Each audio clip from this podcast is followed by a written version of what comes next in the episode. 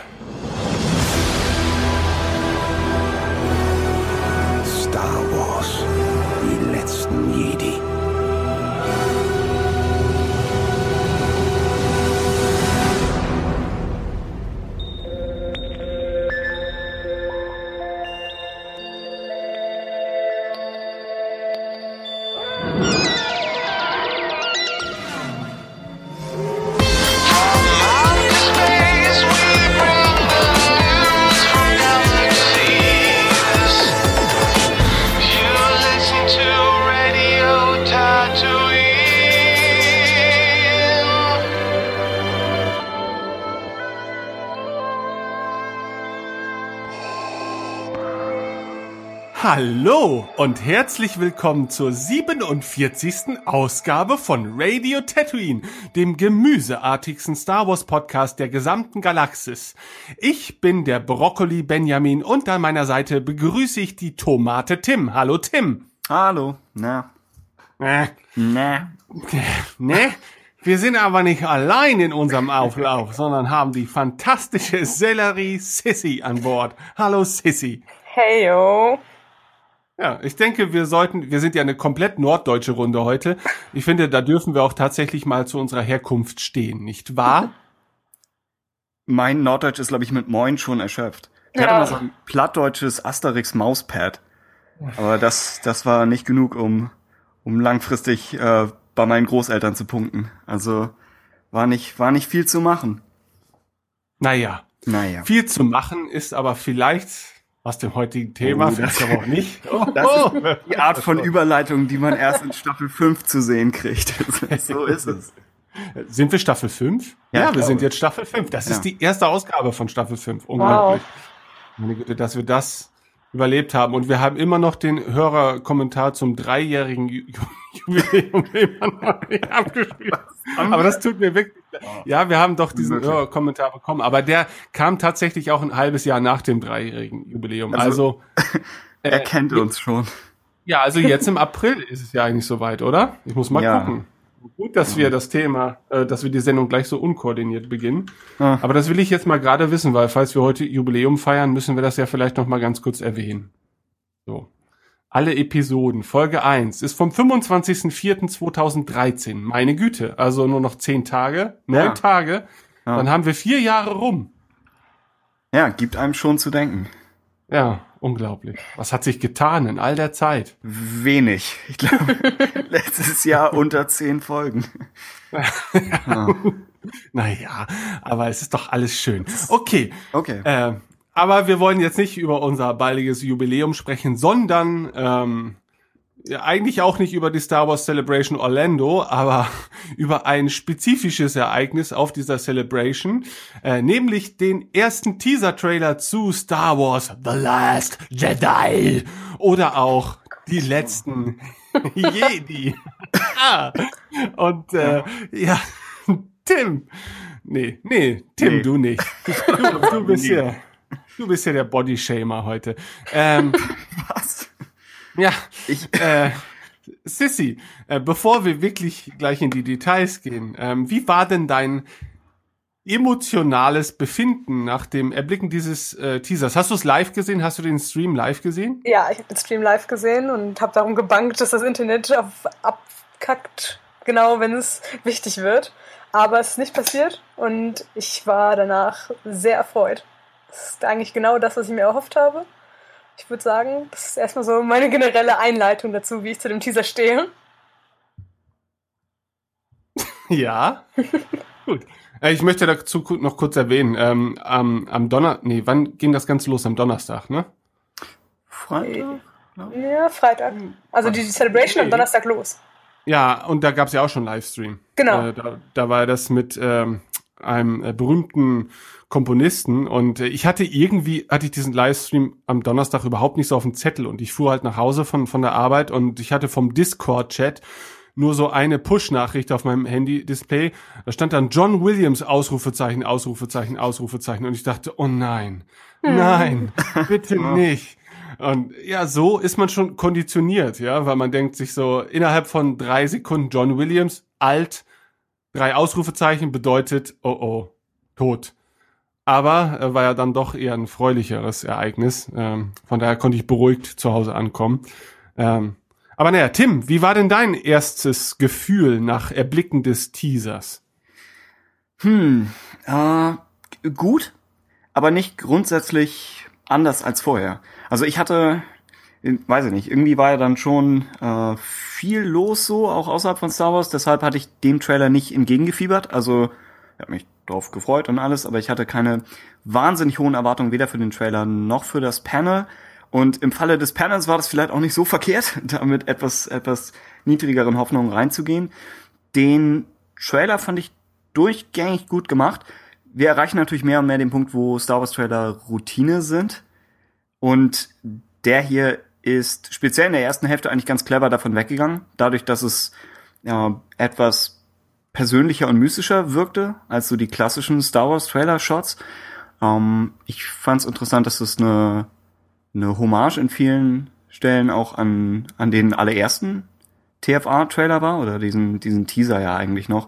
Und damit kann er halt ja nicht mithalten, weil er eine andere Stellung hat. Aber ansonsten, ja, fand ich ihn sehr gut. Okay. Ähm, ich glaube, bei dem Trailer, da kann man vielleicht ganz chronologisch einfach mal vorgehen. Der Trailer beginnt erstmal mit Dunkelheit. äh, Er, er beginnt wie auch das Universum begann, chronologisch. Ja.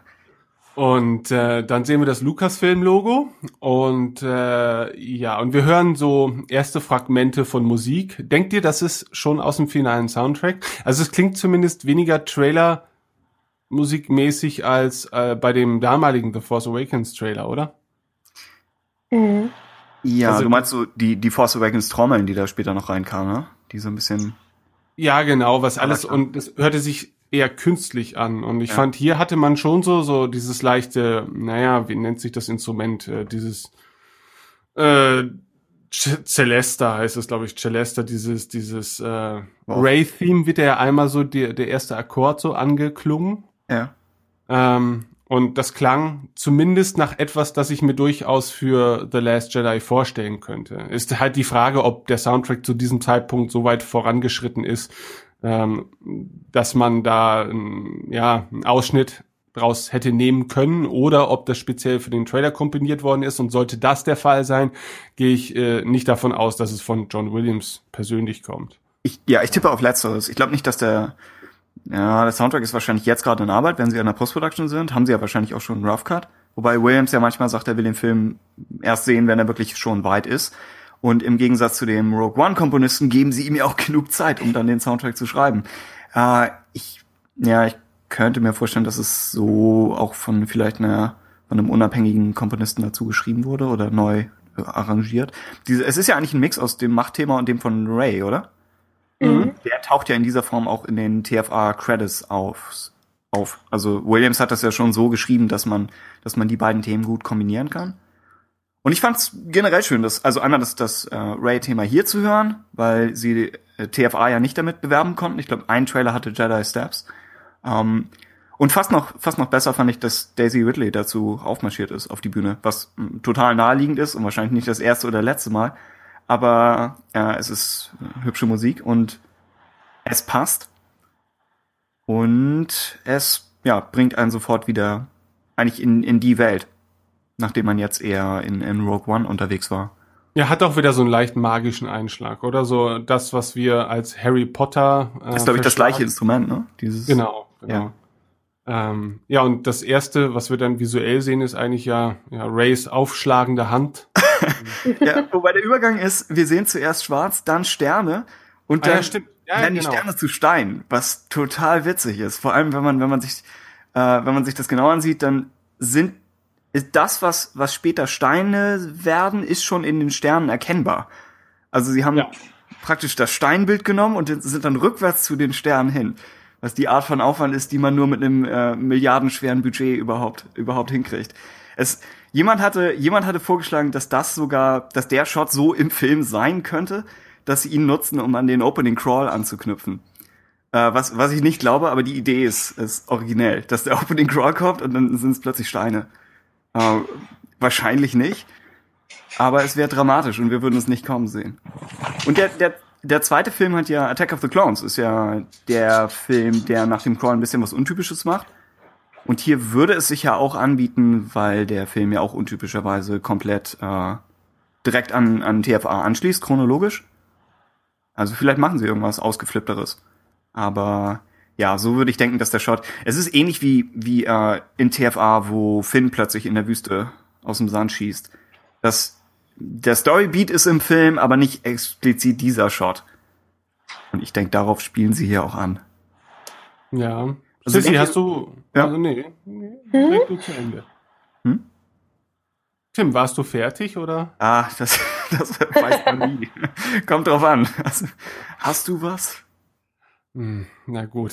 Ich wollte eigentlich nur fragen, ob, ob was ihr glaubt, dass die Erklärung dafür ist, dass, dass Raider gerade auf dem Boden aufschlägt. Ist sie, ist sie gesprungen? Hatte sie eine Machtvision?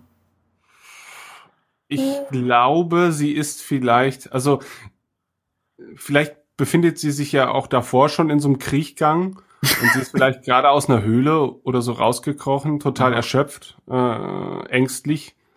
Ähm, sowas könnte ich mir vorstellen. Äh, Ich glaube tatsächlich nicht unbedingt, dass sie dort aufschlägt auf dem Boden oder dass sie irgendwie, weil wenn man sich so diese Arm- oder Handbewegung mal anguckt, Ja. sieht das jetzt nicht nach einem nach einem Sprung aus oder so. Ja, ich würde auch irgendwie entweder zu irgendwas, was eine Trainingssequenz anschließt, äh, lehnen oder tatsächlich irgendwie eine Machtvision, weil es ja auch noch andere Einstellungen im Trailer so an sich gibt, die wirken, als könnten sie das, was wir in Force Awakens teilweise schon gesehen haben, als Machtvision irgendwie da anknüpfen. Und dementsprechend vielleicht schließt sich das so ein bisschen. In Force Awakens sind die Übergänge zwischen der Machtvision und den Szenen in der Gegenwart ja auch recht fließend. Also sie wird ja auch praktisch so rausgeworfen. Das heißt, Genau. ja, vielleicht, vielleicht kommt hier was ähnliches. Und es wird dazu passen, dass, dass Ray diese Vision noch etwas intensiver wahrnimmt als vielleicht Luke oder als vielleicht irgendwelche Clone Wars oder Comic Jedi. Und Ja. ja. Ich möchte mich übrigens nochmal korrigieren, das Lucasfilm-Logo kommt doch erst äh, dann in, äh, im Anschluss. Also bevor jetzt irgendjemand sich berufen fühlt, mich zu verbessern, das habe ich hiermit selbst getan. Ja, ja, stimmt, ja. Ja, vorher kommen noch, äh, es kommen noch Shots von Skellig Michael danach. Ja, und wir hören äh, das erste Voice-Over von Luke. Und auch erstes Wort von Luke Skywalker. ja, tatsächlich. Und es lautet Breathe. Oder äh, Und- wie Hans-Georg Panchak sagen würde, atme. Und ich glaube, im, nicht so äh, anders, ja. Im Panel selber hat doch Mark Hamill auch gesagt, dass er extra etwas für den Trailer eingesprochen hat. Das könnte vielleicht das sein. Ich weiß es nicht. Auch Ja, das kann- über TFA, oder? Genau, Ja. das kann ja auch darauf hinweisen, dass im Prinzip bei äh, den Teasern zu oder bei den Trailern zu Rogue One war es ja noch ein bisschen extremer, ähm, dass wir vielleicht diese Dialoge in dieser Form gar nicht mehr im Film zu sehen bekommen und ja vielleicht Genau. auch manche äh, Szenen überhaupt nicht. Ne? Also das kann natürlich auch der Fall sein.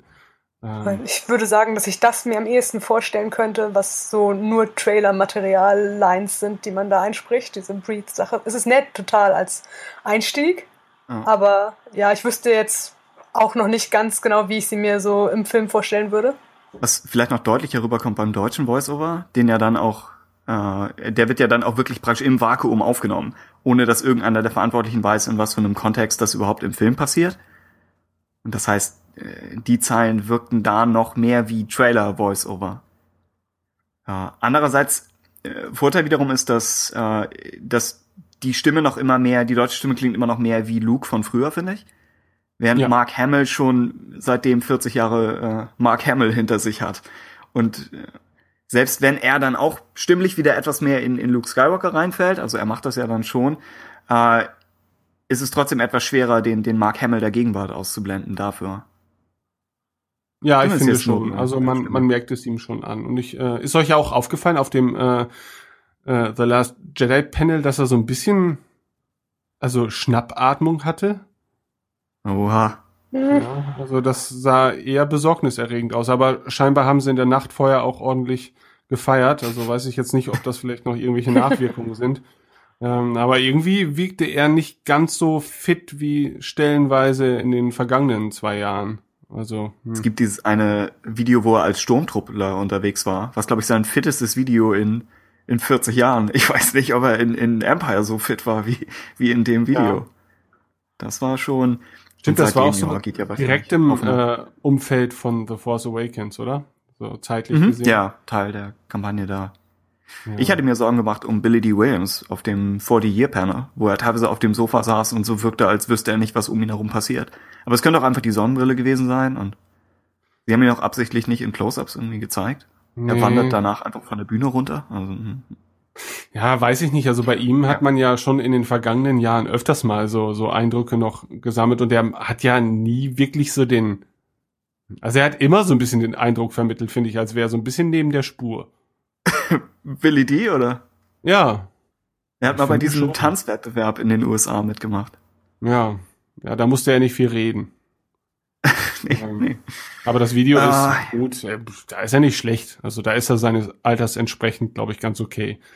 Ähm, Ja, dafür, dass das alles genau ältere, ältere Menschen sind auch schon. Ja, er hat natürlich auch generell so diese, diese smooth Art zu reden, die er früher schon hatte. So mit der Mhm. alten Stimme klingt es dann halt auch alles immer so ein bisschen leicht angeschakert. Ne? Also so, Mhm. "Ah, yeah, wanna feel you." also immer so ein bisschen leicht so, als, als hätte er einen, Oh. einen sitzen. Aber naja, vielleicht hat er es Ah, ja auch. Ich meine, vielleicht spricht ja auch gar nichts dagegen. Ja. Ja, Practical Effects. Aber ja. Ähm, wir haben Skellig Michael äh, wieder mal, ja, in einer wunderschönen Es- Aufnahme. Genau, einmal mit, mit Sonnenauf- oder Untergang und dann wahrscheinlich Untergang, thematisch passend. Äh, es gibt diesen Shot, wo sie, wo sie drüber fliegen, fast wie von so einer Naturdoku, irgendwie Planet Earth oder was. Also, Genau, genau. untypisch für Star Wars. Ich habe überlegt, ob sie das schon mal gemacht haben. Top-down? Irgendwo? Nee, ich glaube nicht. Und generell sind ja einige Shots äh, in diesem Trailer so ein bisschen untypisch. Ne? Also ich finde schon auch weit von dem entfernt, was, was äh, uns die Trailer zu The Force Awakens immer suggerieren wollten, dass man immer noch die gleiche Bildsprache verwenden möchte, auch bewusst wie früher. Ähm, und ich kann mir schon vorstellen, dass man hier weitaus mutiger ist, was das angeht. Das mag natürlich vielleicht auch den ein oder anderen stören, ne? weil, weil wir ja irgendwie uns auch ein bisschen darauf aufgehangen haben, dass man ja äh, sehr bewusst halt eben die, die Saga-Filme äh, auch visuell so ein bisschen äh, zueinander gehörig äh, gestalten wollte. Das kann natürlich Mhm. schon ein leichter Bruch jetzt sein. Auf der anderen Seite freue ich mich aber auch irgendwie. Also es kann doch ruhig mal ein bisschen auf eine andere Art und Weise auch dargestellt werden alles, weil man kann ja nicht ewig jetzt so weitermachen. Wobei schon, schon Abrams ja ein leichter Bruch war. Also wenn, wenn Ryan Johnson genauso weit äh, von, vom Lucas-Kern weggeht, nur eben in Richtung Ryan Johnson, dann finde ich das völlig, ja, völlig angemessen. Und wie gesagt, Ja. Lu- Lucas selbst in Episode 2, auch der Film ist ja irgendwie ein bisschen anders gemacht. Und technisch gesehen auch Empire, wenn man ihn mit, mit äh, New Hope vergleicht. Ja, das stimmt. Ja, hier, hier fällt auf, ich glaube von, von allen Star Wars Trailern, äh, ich kann es nicht mathematisch beweisen, aber es wirkt so, als hätte der Trailer hier den, den höchsten Prozentsatz an Schwarztönen einfach an schwarzen Flächen. Also damit äh, verbunden, dass sie natürlich immer wieder ein- und ausblenden, sind viele Shots einfach komplett schwarz. Was, was die Idee ist wahrscheinlich auch, dass die Figuren äh, von der Dunkelheit überrannt werden oder oder was nicht alles. Äh, aber es ja fällt schon auf, ist aber auch wieder stimmig mit Empire. Also Ja.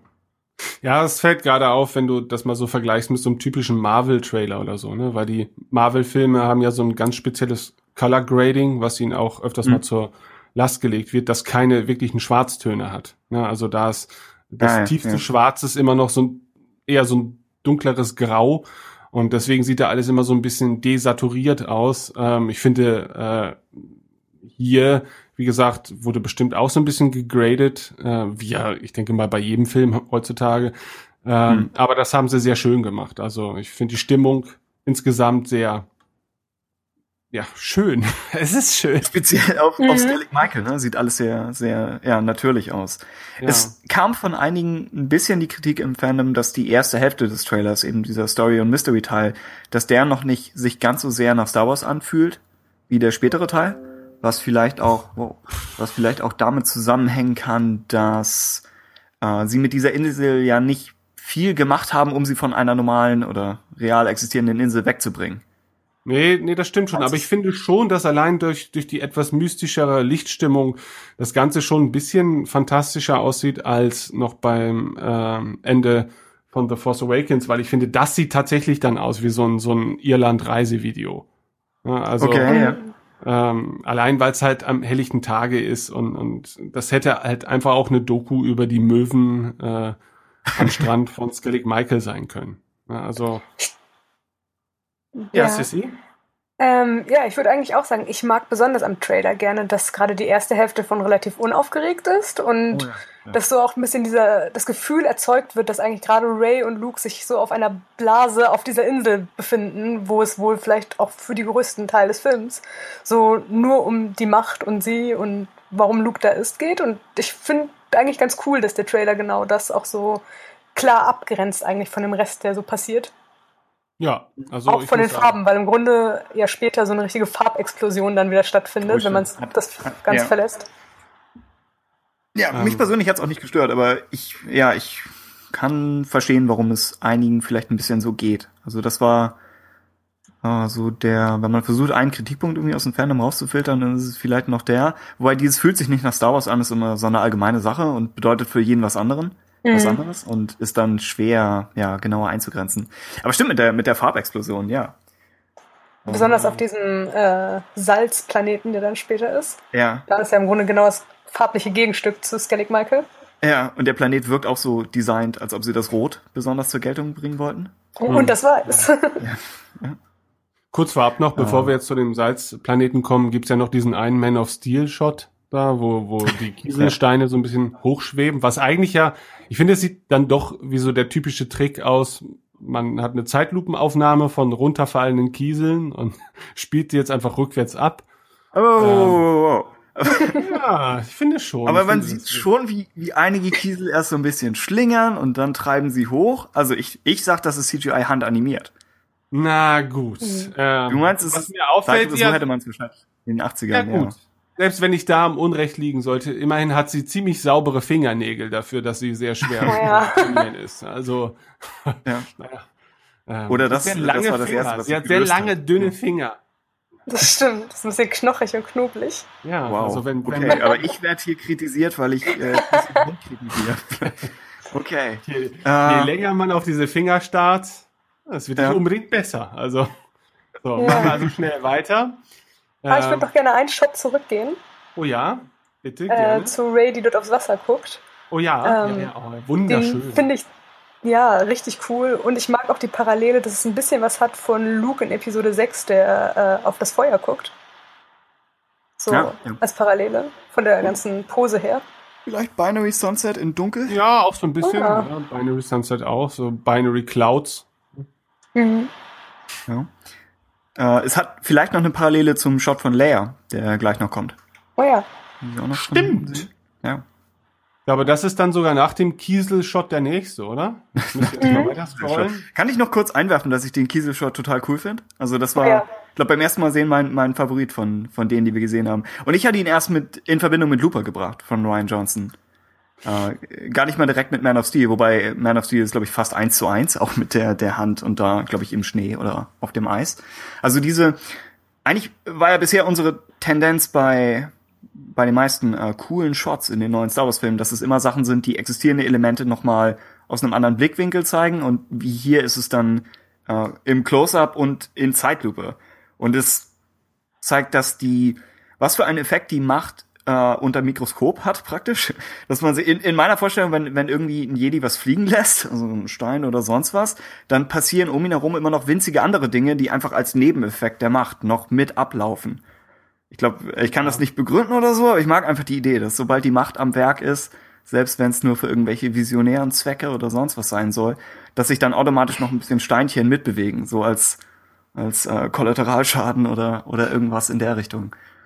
Also Und, ja, fand, fand den den Moment ziemlich gut.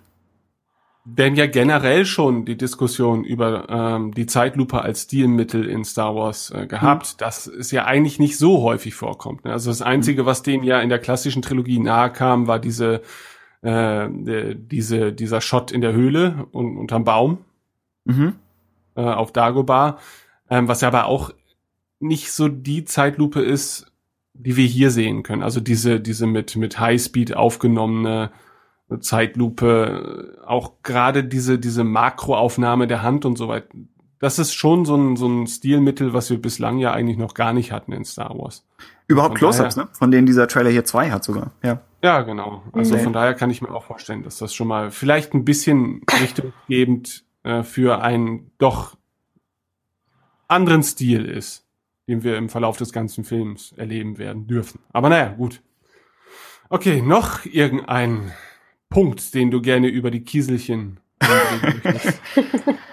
Ich finde sie für Kieselchen gut animiert. Ja. Ja, das sind sie ja auch.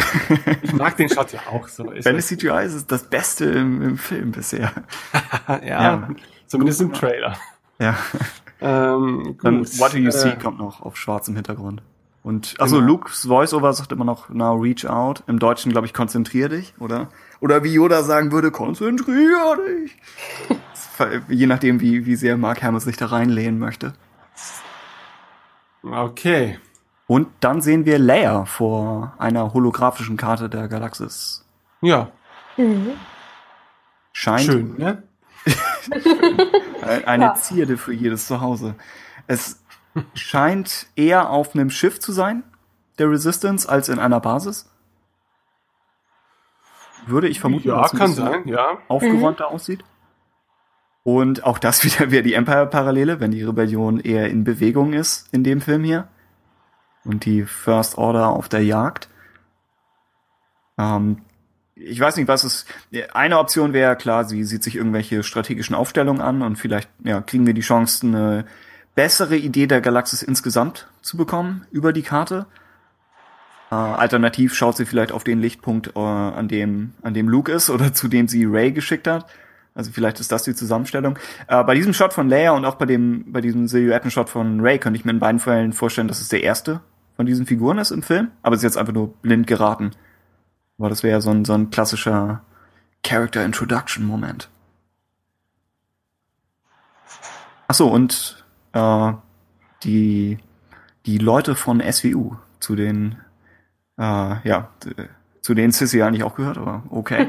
äh, jemand, jemand von euch meinte noch, dass Leias Silhouette an Darth Vader erinnert. Was ich als Gedanken mochte. Ich weiß nicht, ob es, ob die Haare nun genau so geschnitten waren, dass sie, dass sie diese Form haben. Und ich glaube, Leia hat auch wieder eine neue Frisur. Hiervon. Ja, ich glaube, äh, im Panel selber zeigt Ryan Johnson eigentlich das äh, Kostüm und die Frisur nochmal von vorne aus so einem so ein, zwei. Fotos, die auch, glaube ich, auf diesem Set aufgenommen wurden. Ne? Genau, und sieht einfach ähnlich aus. Ich glaube, der ganze Darth Vader-Look kommt auch ein bisschen durch dieses breitschultrige Kostümartige. Also es hätte auch gut ein Cape sein können. Aber ja, es ist ein bisschen widersprüchlich, wenn in dem Moment auch, ich glaube, Ray im Voice-Over äh, Licht sagt oder Light. Ja. Ja, aber es ist eine coole Idee. Sie, sie kommentiert es jeweils nochmal. Aus Bloodline-Hintergründen wäre es auf jeden Fall cool. Ja, oh ja, stimmt. Äh, auf den Layer-Shot folgt ein Shot von Kylo Ren's zertrümmertem Helm, was Ray dann Ja. wieder mit Darkness äh, kommentiert. Also die beiden werden so gegenübergestellt, offenbar. Was, was hat den Helm zerstört? Wir sehen ihn. Er ist einmal umgeben von Glasscherben. Also vielleicht war er noch in irgendwas anderem drin oder es wurde durch ein Fenster geworfen in einem klassischen Kylo Ren Moment. Und es sieht noch so ein bisschen so aus, als ob Rauch aus, aufsteigt. Also vielleicht wurde, wurde höhere Gewalt ausgewirkt. Hm? ja, Eine Theorie ist, dass, dass Kylo Ren ihn halt selbst zerstört hat. ich würde auch sagen. Sieht ja auch eher aus wie in, wie in äh, First Order Umgebung, als ob es da passiert ist.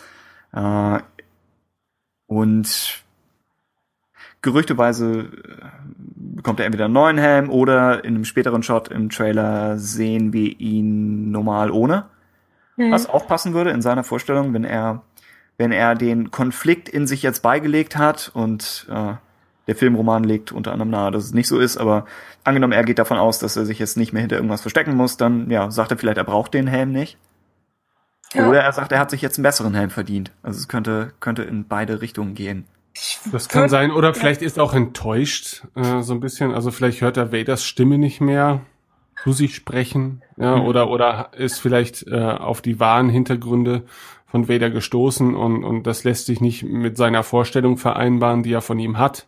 Mhm. Und ist deswegen vielleicht ein bisschen frustriert. Oder vielleicht ja auch Snoke, der ihm sagt so, äh, ja hör mal, jetzt ist auch gut mit deinem ganzen Vader-Fangebäude. Äh, so cool war er eigentlich doch nicht aus Sicht der dunklen Seite der Macht. Ähm, ich erzähl dir mal was. Ich habe hier ein paar Überwachungsvideos von Nabu, die du dir ansehen solltest. ja, von sich gibt in schwachen Momenten. äh, ja, es kann, es wär, oh ja, es wäre eigentlich, wie du sagst, es wäre eigentlich ein cooler Moment, wenn, äh, wenn Kylo Ren nach, nach dem äh, Mord an seinem Vater äh, zu Vader zurückkehrt und Vader antwortet nicht. Und er das Ja. Gefühl hat, er ist eigentlich noch mehr von den alten Sith abgeschnitten als vorher. Ja, wäre eigentlich gut. Ich glaube, Sissy, du wolltest noch was dazu sagen? Ähm, ja, ich würde mich eigentlich nur anschließen, dass ich eigentlich ten dazu tendiere, dass Kylo wahrscheinlich sehr viel weniger mit Maske im Film zu sehen sein wird. Also ich würde auch dazu tendieren, jetzt wo er auch diese Narbe im Gesicht hat, auch wenn sie nicht besonders beeindruckend ist, ähm, dass es tendenziell auch seine Perspektive darauf ist, dass, darauf ist, dass er jetzt vielleicht weniger Ben Solo ist und somit diese Maske nicht mehr braucht, um sich zu verbergen. Und vom Filmischen Ja. her müssen sie nicht mehr den Twist vorbereiten. Das heißt, Genau. vielleicht hat er sogar seine eigene Seite im Visual Guide, was ja alles war, Oh was ja. ich wollte. Vielleicht. Ja, die Narbe, genau, wir sehen das in dem späteren Shot. Wobei seine Wange ist ja nicht zu erkennen. Also vielleicht, vielleicht hat er keine mehr. Vielleicht Ja, ist es so Two-Face-mäßig komplett offen. Ich glaube, auch da hatten sie im Panel ein Bild von der Seite von ihm gezeigt, so. wo sie auch fast nicht zu erkennen war. Naja, es ist ein Also es ist bisschen. Ja, Ja, ist mehr so eine Anakin-Narbe, wie, genau. Was aber eigentlich auch ganz interessant ist, sich vorzustellen, dass er so im ersten Film noch sehr maskiert ist und im nächsten eigentlich mehr wieder zurück an Anakin heranrückt vom Look. vielleicht wollte er die Narbe. Ja, Und genau. im dritten Teil ist er dann ganz nackt. Genau. ah, Naja. Äh, kommen wir zum nächsten Shot. Aha. Äh, Sissy, was sehen wir denn da? Ähm, wir befinden uns in etwas sehr organisch wirkendem, vielleicht einem Baum oder so etwas. Und man sieht hinten angeleuchtet äh, etwas, was sehr nach Büchern aussieht. Ja, ich finde auch. Sieht aus wie so ein, wie so ein Hipster-Bücherregal. Genau. Und damit auch das erste Mal, dass wir, glaube ich, so in den Filmen in irgendeiner Form Papier oder Bücher sehen. Ja, Ja. stimmt. Sissy, was ist denn da rum? Was ist denn da los bei dir? Ja, ich kann es nicht abstellen. Heimliche, uneheliche Kinder brechen. genau. Hm. Na gut, okay, wollen wir vielleicht gleich rüber zum nächsten Shot, denn ich denke, die beiden dürften unmittelbar zusammenhängen, äh, auch inhaltlich vielleicht. Ähm, da sehen wir nämlich, glaube ich, eins dieser Bücher aufgeschlagen. Und ja, Sissy ist jetzt weg. Nein, ich bin noch da. Ah, gut. Ähm, genau. Und Ah. darauf selber äh, das Symbol der Jedi und eine äh, Hand. Das Getrampel geht weiter, es tut mir leid. Ja, äh, wir können, glaube ich, mal davon ausgehen, dass es vermutlich Rays Hand ist, aber vielleicht ist es auch Lukes Hand. Das kann natürlich auch sein. Ne? Das ist so eine leicht zitternde Hand. Ich kann mir auch vorstellen, dass das Luke ist, weil vor allen Dingen trägt die Hand ja auch einen Handschuh. Kylo Ren. Wahrscheinlich. Handschuh? Ja, aber Kylo Ren trägt ja vielleicht stilgemäß dann doch eher einen schwarzen Handschuh. Finde mich auch, sieht eher aus wie so ein Gartenarbeitshandschuh, so ein brauner oder so. Ja. So eher Also- Luke, okay. Also eher Luke oder halt eben Ray, die halt so einen Trainingshandschuh oder so trägt. Also von der Farbgebung her würde ich schon vielleicht auch eher Ray sagen, weil ja Luke traditionsgemäß vielleicht seinen alten schwarzen Handschuh hätte behalten können. Aber es mag ja durchaus sein, dass sie ihn auch mal gewechselt hat im Laufe der Jahre. Ist ja auch etwas unhygienisch, wenn man über 40 Jahre mit dem gleichen Handschuh. Es, könnt, es könnte sich natürlich auch dabei um etwas handeln, was vielleicht auch in einer Flashback-Szene irgendwie äh, stattfindet, über etwas, was Luke im Generellen findet. Ja, Ja. Damals, als ich dieses Buch das erste Mal fand. und dann verschwimmt das Bild so und Bling. ja, wer weiß. Flashback. Ja. Ähm, ich fand, es erinnert stark an, an irgendwas, das äh, Franduil bei sich zu Hause haben könnte. Also es klingt, es sieht aus wie irgendwas im Hobbit. Weil das aus so einem Baum ja auch gewachsen ist, das Regal. Mhm. Und, oder aus, aus Müs oder irgendwas. Also dieses, ja, dieses, diese einsamen äh, fünf, sechs Bücher im, im Licht. Das rechte Buch ist so ein bisschen, so ein bisschen abgesägt. Wenn man sich das anguckt. Ah, falls es ein Buch sein soll. Es wirkt so, als ob, vielleicht war es ein, ein Buch über Schwertkampftechniken und jemand hat es, jemand hat es halbiert. Oder ein, ein schwächerer Denning. Äh, also, eine begrenzte Anzahl an Büchern, aber vielleicht äh, umso wichtiger.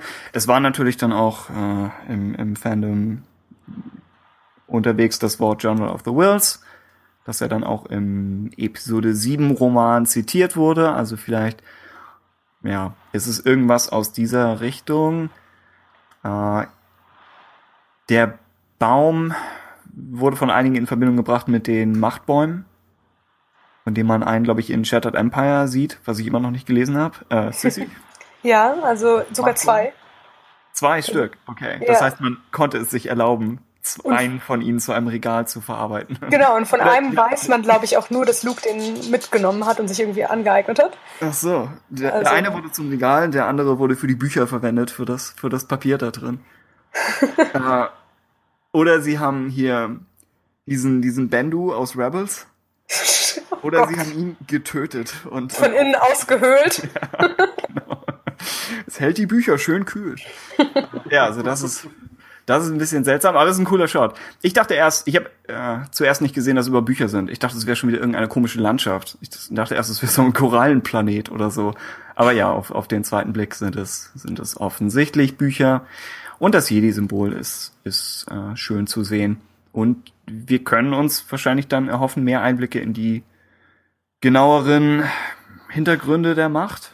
Ja, ja, in der Richtung. Ich, ich zweifle immer noch ein bisschen, was das angeht, weil der letzte Film äh, Force Awakens hieß, aber eigentlich nicht viel mit der Macht zu tun hatte.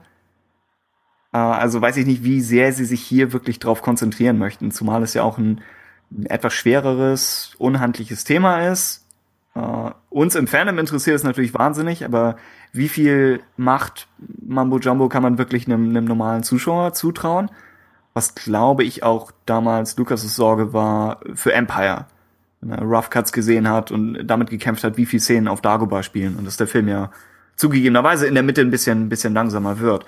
Und ich persönlich würde es auch, wie Sissy sagte, fast, fast bevorzugen, wenn, wenn Ray und Luke einen Großteil des Films da verbringen.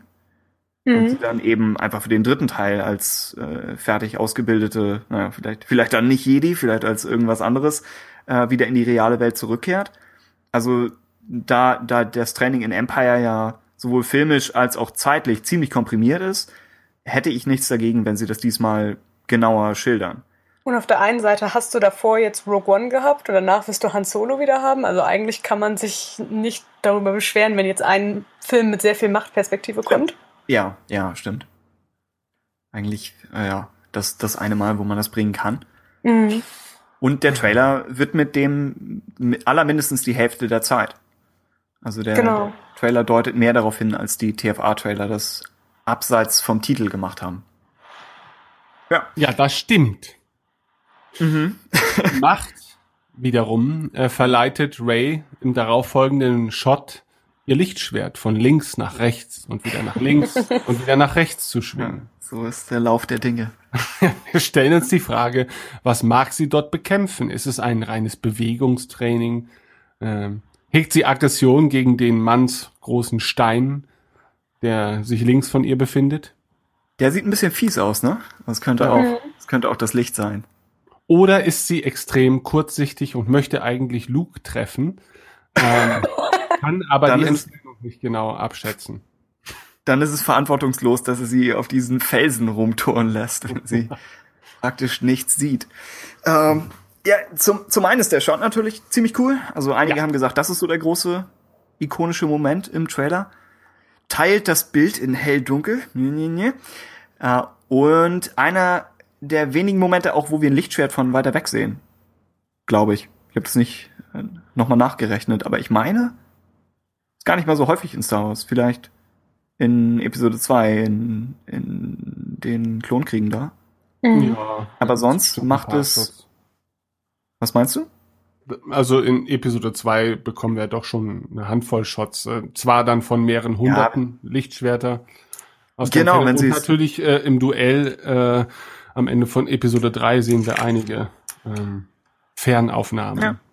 Ja, das stimmt. Ich fand nur, dass es, dass es hier nochmal das, das Lichtschwert mehr äh, zu einem normalen Gegenstand macht, wenn man es auch als kleineren Teil eines Shots sehen kann und von weiter weg.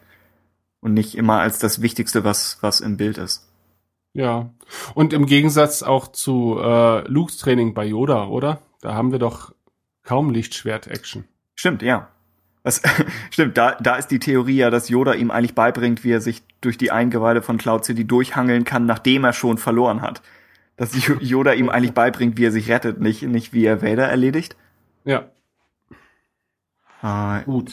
Ähm, Und hier gibt es noch, äh, SWU hat Theorien geäußert, dass auf dem Stein noch eine der Eulen hockt. Ich glaube, Ben, von dem warst du großer Fan, von den Konvorien? Du hattest sie in einer Ja. Folge mal angesprochen. aber wo soll denn die Eule sein? An Auf dem Stein obendrauf. ja. Dieses So extra. beim, beim Lippe. Schwenk quasi so rechts. Nee. Nee, nee, also direkt, wenn du diesen Stein da siehst, das da oben drauf. Ja, das könnte eine Eule sein, ja. Aha. Die quasi beobachtet. Und ab und zu. Wenn Ray was gut macht. Wenn nicht, wendet sie sich ab und guckt zum Meer. Gut. Okay, diese Szene wird äh, ja beendet durch den Schriftzug This Christmas.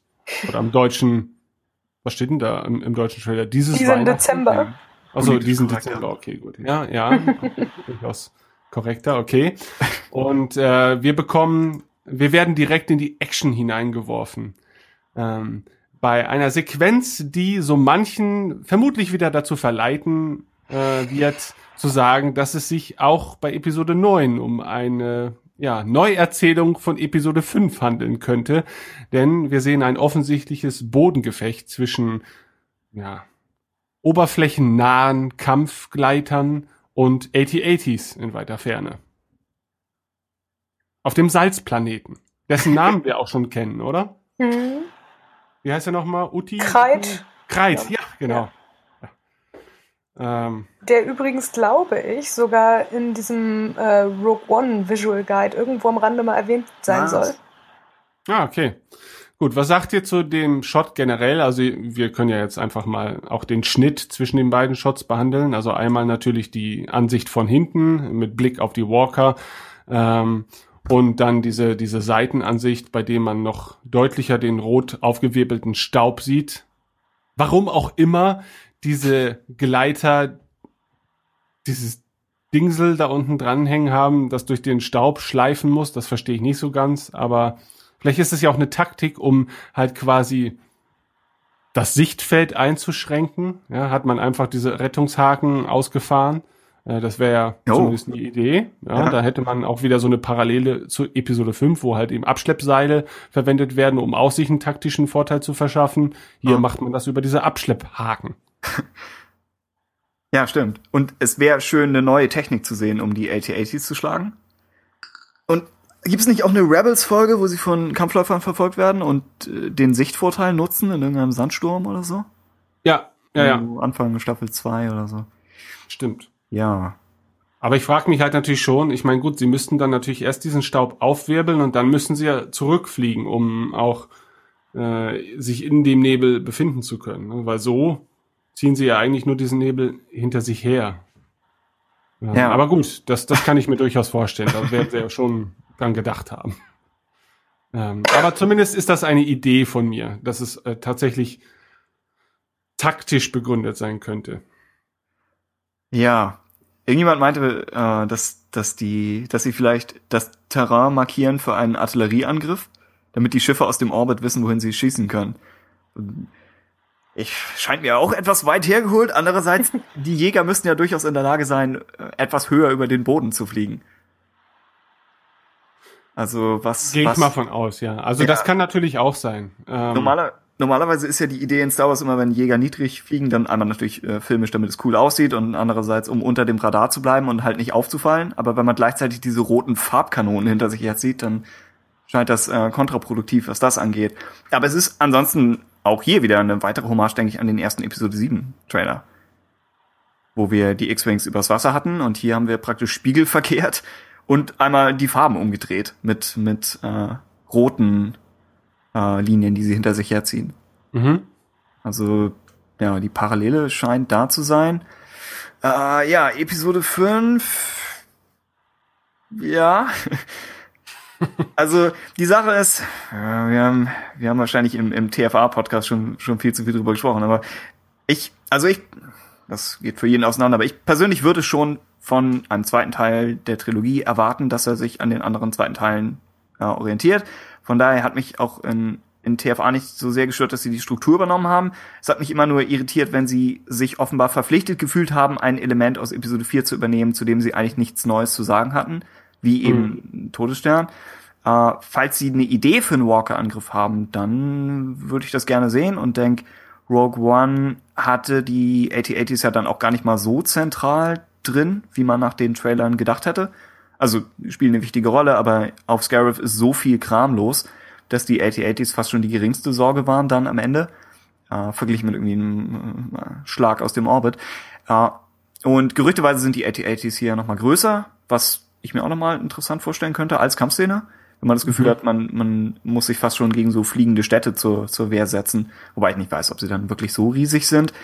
Äh, Das heißt, diese Episode 5 Parallele, eben auch eine Salzwüste statt eine Eiswüste, geht in Ordnung, muss man mal schauen. Ansonsten, was der Trailer ja ebenfalls nahelegt, ist, dass, dass Ray und Luke eben eine Storyline füllen und dann äh, alle anderen Charaktere sich außerhalb mit der realen Welt auseinandersetzen müssen. Und das als Episode 5 Parallele finde ich äh, absolut gut und ja, schön gewählt. Also das passt zu Episode 5, es passt zu Episode 2 und äh, ja, vielleicht Ja, und irgendwie- Episode äh, 11. Also ja.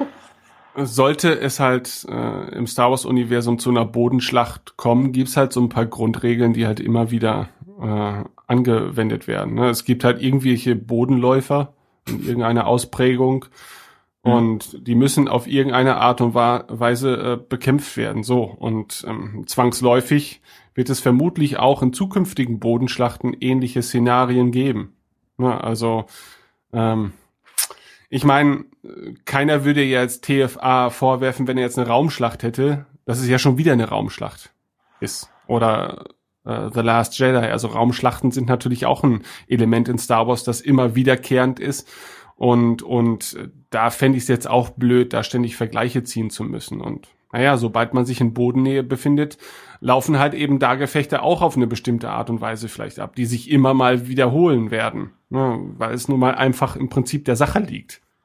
Ja, ja, äh, stimmt. Äh, es, vielleicht fällt es bei solchen Schlachten noch, äh, noch mehr dadurch auf, dass auch, auch die Schlacht von Hoth ja schon etwas konstruierter ist, um überhaupt zustande zu kommen. Also, dass man sagt, diese Rebellen haben diese Basis da und das Imperium greift mit eigentlich ineffektiven Kampfläufern an, weil es filmisch natürlich optisch mehr hermacht, aber in Universe auch noch als ein Instrument der Furcht oder so fungiert. Also da, da konstruiert man sich das so hin und es funktioniert ja auch eigentlich gut. Und in Rogue One sind sie da ja als, als äh, Frachtläufer unterwegs. Und hier wieder dieses Setting zu erzeugen, das, das ist vielleicht etwas, es könnte etwas konstruiert wirken, so wirkt es, fand ich mit den, äh, bei der, bei besagter Rebels-Folge. Andererseits, genau, wie viel, wie viel Varianten von solchen Schlachten kann man noch einbringen? Theoretisch äh, der Clone Wars Film, um ihn ein einziges Mal in der Geschichte dieses Podcasts äh, gelobt zu haben, die vertikale Schlacht ist ein, eine neue originelle Version mit existieren Ja. oder von existierenden Elementen. Mhm. Also das haben sie schon gut gemacht, würde aber auch, glaube ich, äh, in Live-Action schwieriger funktionieren. Also schon eher geschaffen für Animation. Na gut, wollen wir uns nicht zu lange an dieser kurzen Sequenz aufhalten, was wir aber vermutlich bereits haben. äh, wir sehen im nächsten Shot einen kurzen Blick auf Finn, der sich, ich vermute mal, in einer Art medizinischen Diagnosekapsel befindet äh, oder vielleicht auch Heilkapsel, aber alles sieht nach Medizin und Diagnose und irgendwie ähm, zusammenhängt mit seiner vermutler, äh, vermutlichen Verletzung seines Rückgrats aus. Ähm, ja, und ich denke mal, das dürfte auch eine Szene vermutlich aus den ersten Minuten des Films vielleicht sein. Und äh, daraufhin werden wir ihn vielleicht wieder in, in voller Beweglichkeit erleben dürfen. Mhm. Ich würde auch sagen, dass das so die neue Interpretation des Bagdad-Tanks wahrscheinlich ist. Irgendwie stylischer und effektiver. Ja, Und ohne, ohne den Schauspieler fast zu ertränken. genau. Äh, kein Risiko eingehen. gut. Ansonsten Ja, kann man da, glaube ich, nicht allzu viel sagen, oder? Ähm, Scheint, ja, scheint vom Ja. Anfang also wir, Ja. wir Ja. gehen, glaube ich, alle davon aus, und ich meine, durch das Panel wurde es ja eigentlich auch relativ offensichtlich, dass er jetzt nicht in einem schwebenden Rollstuhl oder so durch die Gegend, schwebender Rollstuhl ist ja auch Schwachsinn, in einem Schwebestuhl äh, durch die durch die Gegend schweben wird, ja, sondern dass er ja auf wundersame Art und Weise vermutlich wieder komplett geheilt wird. Es gibt, glaube ich, auch ein, ein Foto, das gezeigt wurde, wo er ganz normal äh, Ja, ja, genau. ich glaube, eins von diesen Schwarz-Weiß-Fotos, die Ja. Ryan Johnson da präsentiert hat auf dem Panel. Ähm, Ich glaube, allgemein kann man nur vom Finn noch am ehesten festhalten, dass er so am wenigsten Rolle noch im Trailer hat und dass man wahrscheinlich am wenigsten für seinen Story-Arc vor, bislang voraussagen kann. Ja, John Boyega hat im, im Panel praktisch den Han Solo Arc angeteasert. Das ist genauso, also er hat nicht den Vergleich hergestellt, aber genauso wie Han in Empire überlegen muss, ob er äh, nun bei der Rebellion bleibt oder ob er diese äh, verfluchte Sache mit Jabba hinter sich bringt, muss, muss Finn vielleicht auch hier überlegen, ob er weiter rennt oder ob er sich der Rebellion wirklich oder der Resistance, na, machen wir uns nichts vor, ob er sich denen dauerhaft anschließen möchte. Äh, was, Ja. was ja ein logischer Schritt ist für ihn. Ich weiß nicht, ob man das, was sie am Ende auf, auf drei Filme strecken können. Also Ja, und Ja. Äh, im äh, Panel wurde ja auch quasi die, die neue Darstellerin da präsentiert. Ähm, mir fällt der Name gerade nicht ein, aber es Kelly jetzt, Tran. Ja genau, es wurde ja zumindest erzählt, dass sie äh, als Charakter Rose ja schon das, das äh, mit zusammen mit Finn ein dynamisches Duo ergeben wird. Also kann es natürlich auch sein, dass Finn etwas losgelöst von Poe und Ray und den ganzen anderen seine eigenen Abenteuer mit Rose halt erleben wird, die halt dann natürlich schon irgendwie im Zusammenhang mit dem großen Ganzen stehen werden, aber ähm, ich kann mir auch vorstellen, dass Finn so ein bisschen über war beim äh, Drehbuch. Glaubst du? Ja, irgendwie und Ich- dann hat man sich Ich kann mir eher vorstellen, dass Poe ein bisschen Ja. über ist. Ja, vielleicht sind aber auch Finn und Poe über. Das kann natürlich auch sein. Ich kann mir zumindest äh, irgendwie die Situation vor, vorstellen, so dass man irgendwie für alles schon was konstruiert hatte und dann war irgendwie Finn übrig und dann dachte man sich, naja, wir können jetzt Finn aber auch nicht auf Alleingang schicken. Also geben wir ihm jetzt noch mal einen Partner. Dann wurde halt Rose äh, erfunden und äh, die beiden können halt an sich wieder so ein bisschen mehr zwischenmenschliche Dynamik auch hineinbringen, wenn jetzt beispielsweise Poe äh, eher für sich erzählt werden würde. Hm. Also für sich und B- BB-8, weil im darauffolgenden Shot sehen wir ihn ja zumindest äh, mit BB-8 durch einen Korridor rennen und ich gehe mal davon aus, dass beide das gleiche Ziel haben. Mhm. Ja, ist er nicht, ruf du auch hier? Sie rennen wieder zu einem explodierenden X-Wing. Ja, ich, äh, ja. Also ich denke auch eher, dass, dass die Schwierigkeit sein könnte, was für, für Poe zu finden, weil er ja eigentlich auch sterben sollte. Also für ihn hat sie Mhm. garantiert keinen Plan. Aber es könnte auch bei Finn gut angehen, dass sie, dass er hat ja eigentlich seinen größten Character Arc in TFA. Also er ist ja derjenige, der sich wirklich ändert, im, im Gegensatz zu Ray. Und ich weiß nicht, ob sie noch mal eine Wandlung für ihn finden in dieser Größenordnung äh, für für acht und dann noch mal wieder für neun. Also das, ja.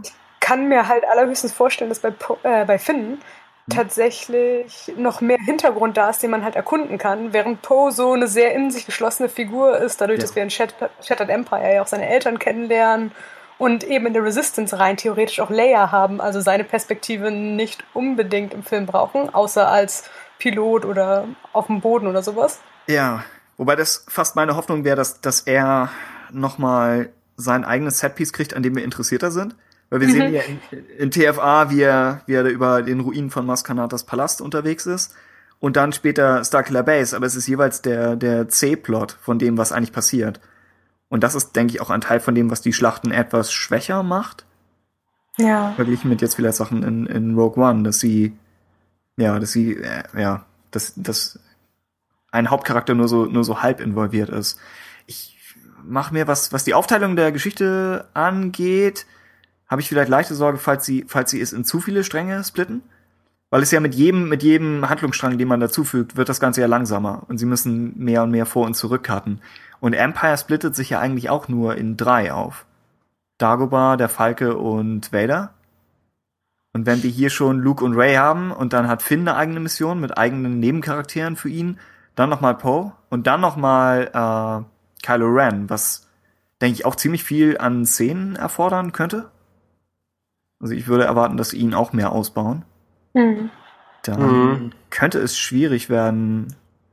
Allerdings kann man natürlich auch darauf schätzen, dass vielleicht vom Teaser-Poster zusammenhängt, Luke und äh, Ray vielleicht früher auf Kylo treffen, als man es vielleicht erwartet. Das würde zumindest das ein bisschen wieder mehr Dynamik reinbringen. Ja, stimmt. Ja. Hm. Mal gucken. Na ja, auf Poe jeden Fall landen äh, Poe und BB-8 in einem Hangar, der wahrscheinlich auch auf einer Raumstation oder auf einem Raumschiff äh, anzutreffen sein dürfte. Denn man sieht diese, diese typische Landebucht. Ähm, und man sieht dort Poes X-Wing und man sieht eine Explosion. Und man, glaube ich, darf davon ausgehen, dass äh, die sich in diesem Hangar befindlichen Schiffe anschließend fluguntauglich sein werden. Ähm, somit auch Poes X-Wing. Und das dürfte natürlich schon der Beginn der Düsternis in diesem Film sein, wenn man sieht, dass äh, einer der Helden nicht mal gerade eben so davonkommt, sondern dass vielleicht sein Vorhaben scheitern wird. Äh, übrigens auch interessant in diesem Shot am linken Rand sieht man äh, das, das Heck eines A-Wings oder zumindest eines A-Wings Nachfolgers. Hm. Ähm, Finde ich ganz interessant. Und ich glaube rechts, das könnte so ein B-Wing sein, oder? Äh, nee, Oder- nee, äh, Y-Wing. Oder ein zweiter A-Wing. Aber es könnte beides sein, ja. Ja. Ganz rechts in dem Bild. Vom A-Wing gibt's auch irgendwelche Promo-Bilder. Es gibt hier diesen Holzbaukasten, wo man den A-Wing nochmal komplett und von oben sieht. Also das scheint ja neues Design zu sein. Ich habe es nicht nochmal wieder explizit mit dem älteren verglichen. Es sieht ziemlich A-Wing-mäßig aus. Also ich glaube ungefähr so weit weg vom klassischen A-Wing wie der neue X-Wing vom alten X-Wing. Aber dafür, das sollten wir vielleicht auch noch mal lobend erwähnen, äh, die, die Salzwüsten-Speeder sind ziemlich neu. Von einigen wurden sie noch mit B-Wings in Verbindung gebracht, aber ich weiß nicht, ob da jetzt so viele Parallelen da sind, bis darauf, dass sie vielleicht ein bisschen seitwärts fliegen, aber Ja, sie sind neu und auch Ja. eigentlich ganz äh, nicht so cool. ja, genau. ja, aber Star Wars technisch passend. Vielleicht sind es wieder irgendwelche Fracht- oder Minenjäger. Vielleicht, vielleicht sind es so Lastschlepper, die eigentlich auch wieder Ja, man muss sich vielleicht waren. auch erstmal an neue Looks gewöhnen, denn damals Genau. konnte ich den Naboo-Fighter auch überhaupt nicht leiden, aber ähm, im Nachhinein finde ich ihn einfach glorreich, grandios, wunderschön. Den Sternjäger? Ja. Was war dein Problem mit dem Sternjäger? Ja, damals so der Look mit diesem 50er Jahre Sci-Fi-Stil und Chrom und so weiter, das war ja für den. Star Wars-Fan schon, schon ungewohnt. Ja. So. Wir hatten den als Kinder aus Formen. Lego. Wir, wir mochten ihn. Äh, aber ich äh, wollte mich noch kurz dem anschließen, was du zu, zu Poe und dem X-Wing gesagt hast. Es passt eigentlich gut, dass man sagt, einer, einer der Helden aus dem ersten Film, der, wie im ersten Film gezeigt wurde, praktisch unschlagbar ist, sobald er in diesem Cockpit sitzt und in der Luft ist, dass man ihn hier schon vorher stoppen muss. Weil er, weil er so gut ist, kann man ihn nur erledigen, wenn er auf dem Boden ist. Also das, das passt. Und offenbar ist es kein so riesiger Plot-Twist, dass sie ihn nicht schon im Trailer hätten zeigen können. Mhm. Also das lässt einen dann auch eher ja, irgendwie erste Hälfte vermuten. Ja, ich, keine Ahnung, wie man, wie man das alles zusammensetzen kann, aber es, es wirkt dann so, als ob angenommen die Resistance muss irgendwie flüchten und diese Flotte wird dann angegriffen. Dann könnte man das noch in Verbindung mit der Raumschlacht bringen, zu der wir ja gleich dann kommen. Und vielleicht kommt dann Spannung daher, dass Finn noch in, in diesem, in diesem Kanister da hängt und Poe ihn vielleicht da irgendwo retten muss oder, oder er schießt ihn so wie so ein Torpedo, schießt er ihn einfach aus dem Schiff raus. Also vielleicht, vielleicht bietet sich da was an, dass wenn sie dem Episode 5 Muster folgen, dass sie wieder eine Basis evakuieren müssen am Anfang. Womit ich auch, wie gesagt, strukturell hätte ich damit kein Problem, solange es nicht eins zu eins das gleiche ist. Ja, ja. Ja, es ist halt schon interessant. Also ich kann mir schon vorstellen, dass halt eben so Episode 5 schlägt ja im letzten Drittel auch so die gleichen Töne dann wieder an. Also zumindest, dass man sieht, dass Helden auf mehreren Ebenen scheitern. Ne, Also Han Solo wird in Carbonit eingefroren, ähm, Luke verliert seine Hand und fällt hinab und alles ist eher so ein bisschen so, hm. Hm. Aber wie gesagt, ich, ich bin ja durchaus bereit dafür, dass mich ein Star Wars Film äh, deprimiert hinterlässt, äh, sofern ich denn durch die Story dieses deprimierende Gefühl bekomme und nicht, weil sie so schlecht ist, sondern einfach, weil sie deprimierend ist. Ja, und das wäre tatsächlich ganz lobenswert. Aber na gut, wollen wir, ja, Ja. nee, ja, Nee, sag. nur einwerfen, genau. Ein, von, von einigen Quellen wird uns immer ein dunklerer Film versprochen und Daisy Ridley hat, glaube ich, auch vor kurzem nochmal betont, dass der Film anders sein soll, was Leute meinten, die einen Rough Cut gesehen haben. Gleichzeitig heißt es viel Humor drin. Also selbst wenn der Trailer eben nicht so geschnitten ist, zumindest dieser erste hier, äh, scheint das im Film zu sein und ich würde erwarten, dass, dass spätere Trailer für den Film sich auch mehr noch an ein allgemeineres Publikum richten und dann sagen, hier ist BB-8, den ihr mochtet und hier ist die Action-Adventure-Stimmung und, und all diese Dinge, selbst wenn der Film, wenn das hier vielleicht sogar der ehrliche Trailer, ehrlichere Trailer für den Film sein könnte. Ja. Stichwort Action-Adventure, der Millennium Falcon, äh, vor dem Hintergrund einiger malerischer Wolken. Wir sind schon da, oder? Ja, wir sind schon da. Ja. Äh, bei den Wolken dachte ich erst, es wäre Lothar, weil die auch so ein bisschen gemalt aussehen. Aber manchmal, manchmal sind das halt Wolken. Man weiß nie, was man, was man kriegt, Tag für Tag. Ansonsten kein, kein wahnsinnig revolutionärer Shot, aber wir haben das Schiff Nee. nochmal gesehen, was ja auch äh, in Anbetracht der, der Dunkelheit aus der ersten Hälfte nochmal hilft. Und anschließend kriegen wir Eine laufende Ray. Ja, Genau, Ray, wie sie am Rennen ist. Mhm. Daisy Ridley hat diesen coolen, leicht aggressiven Gesichtsausdruck. Das war auch so der, einer der norddeutschesten Sätze, die du hier jemals in diesem Podcast äh, geliefert hast. Wieso? Welcher? Daisy Ridley, wie sie am Rennen ist. Ja. Das ist meine Mutter, wie sie am Kochen ist. Das ist Daisy Ridley, wie sie am Rennen ist. Mist. Ja, das kann sein. Ich denke mal, weil, weil, weil ich hamburgerisch noch als hamburgerisch wahrnehme, kann ich selbst nicht auch so klingen. Aber stimmt, sobald man mich aufnimmt und zurückspielt, ja. Wo kommt die wohl weg, die Daisy? Ja. Ja. Ich, Ähm, wollte, ja. Neulich Ja, meine sie ich, sieht auch zornig aus, oder?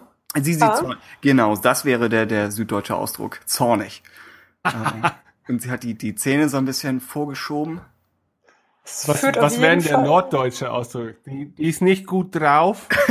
Pampig, die hatten einen Fisch, einen Fisch gefrühstückt. Ich weiß nicht, was der, der Ausdruck ist. Hast du einen gammeligen Hering gefressen oder was? Was ein kaputt auf dem Kutter. Irgendwas. Ja, ich bin dafür, dass jemand mal bitte Star Wars auf diese Art und Weise wird, wird nicht gut ankommen. Pips Asmussen macht das bestimmt freiwillig. Ja, also sie ist in einer blauen Umgebung und es könnte mit dem Shot von Kylo Ren zusammenhängen, der dann darauf folgt.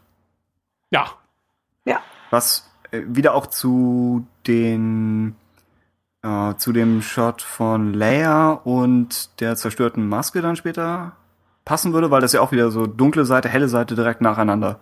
Also zwei, weiß ich nicht, zwei gleichwertige gleichwertige Shots hintereinander, so gegenseitig polarisiert.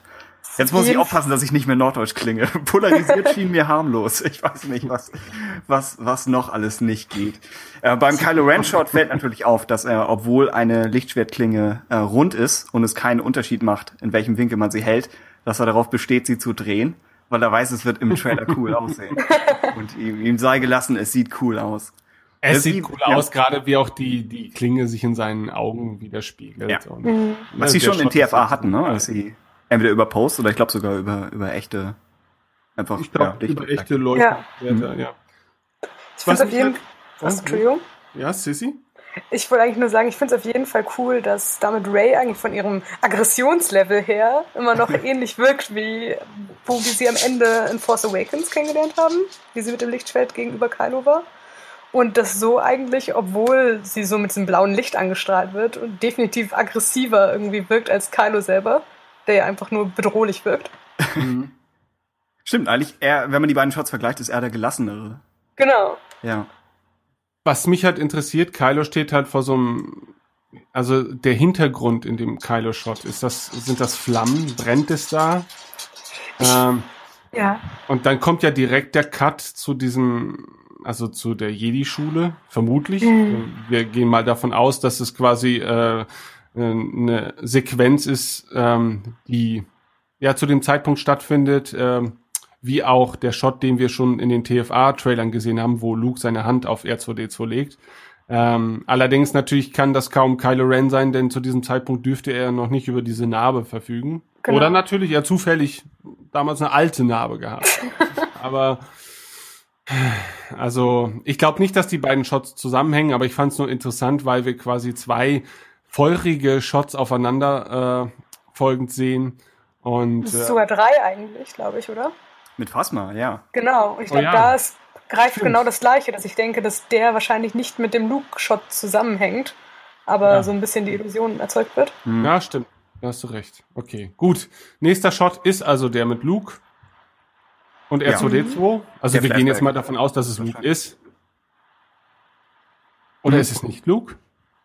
Bestimmt. Würde schon sagen. Ja, ich würde auch sagen. Könnte Ähm, auch wieder eine Anspielung sein auf, auf ihn vor dem Feuer in Episode 6. Mhm. Wobei, ja, wenn man halt eine brennende Jedi-Akademie hat und Luke, dann sind, äh, gibt's wahrscheinlich nur so, so viele Kamerawinkel, die man, die man wählen kann. Ich kann Aber- mir halt schon vorstellen, dass das so während einer Märchenstunde abends mit Ray ist, ne? dass sie ihn fragt, wie das denn alles damals war.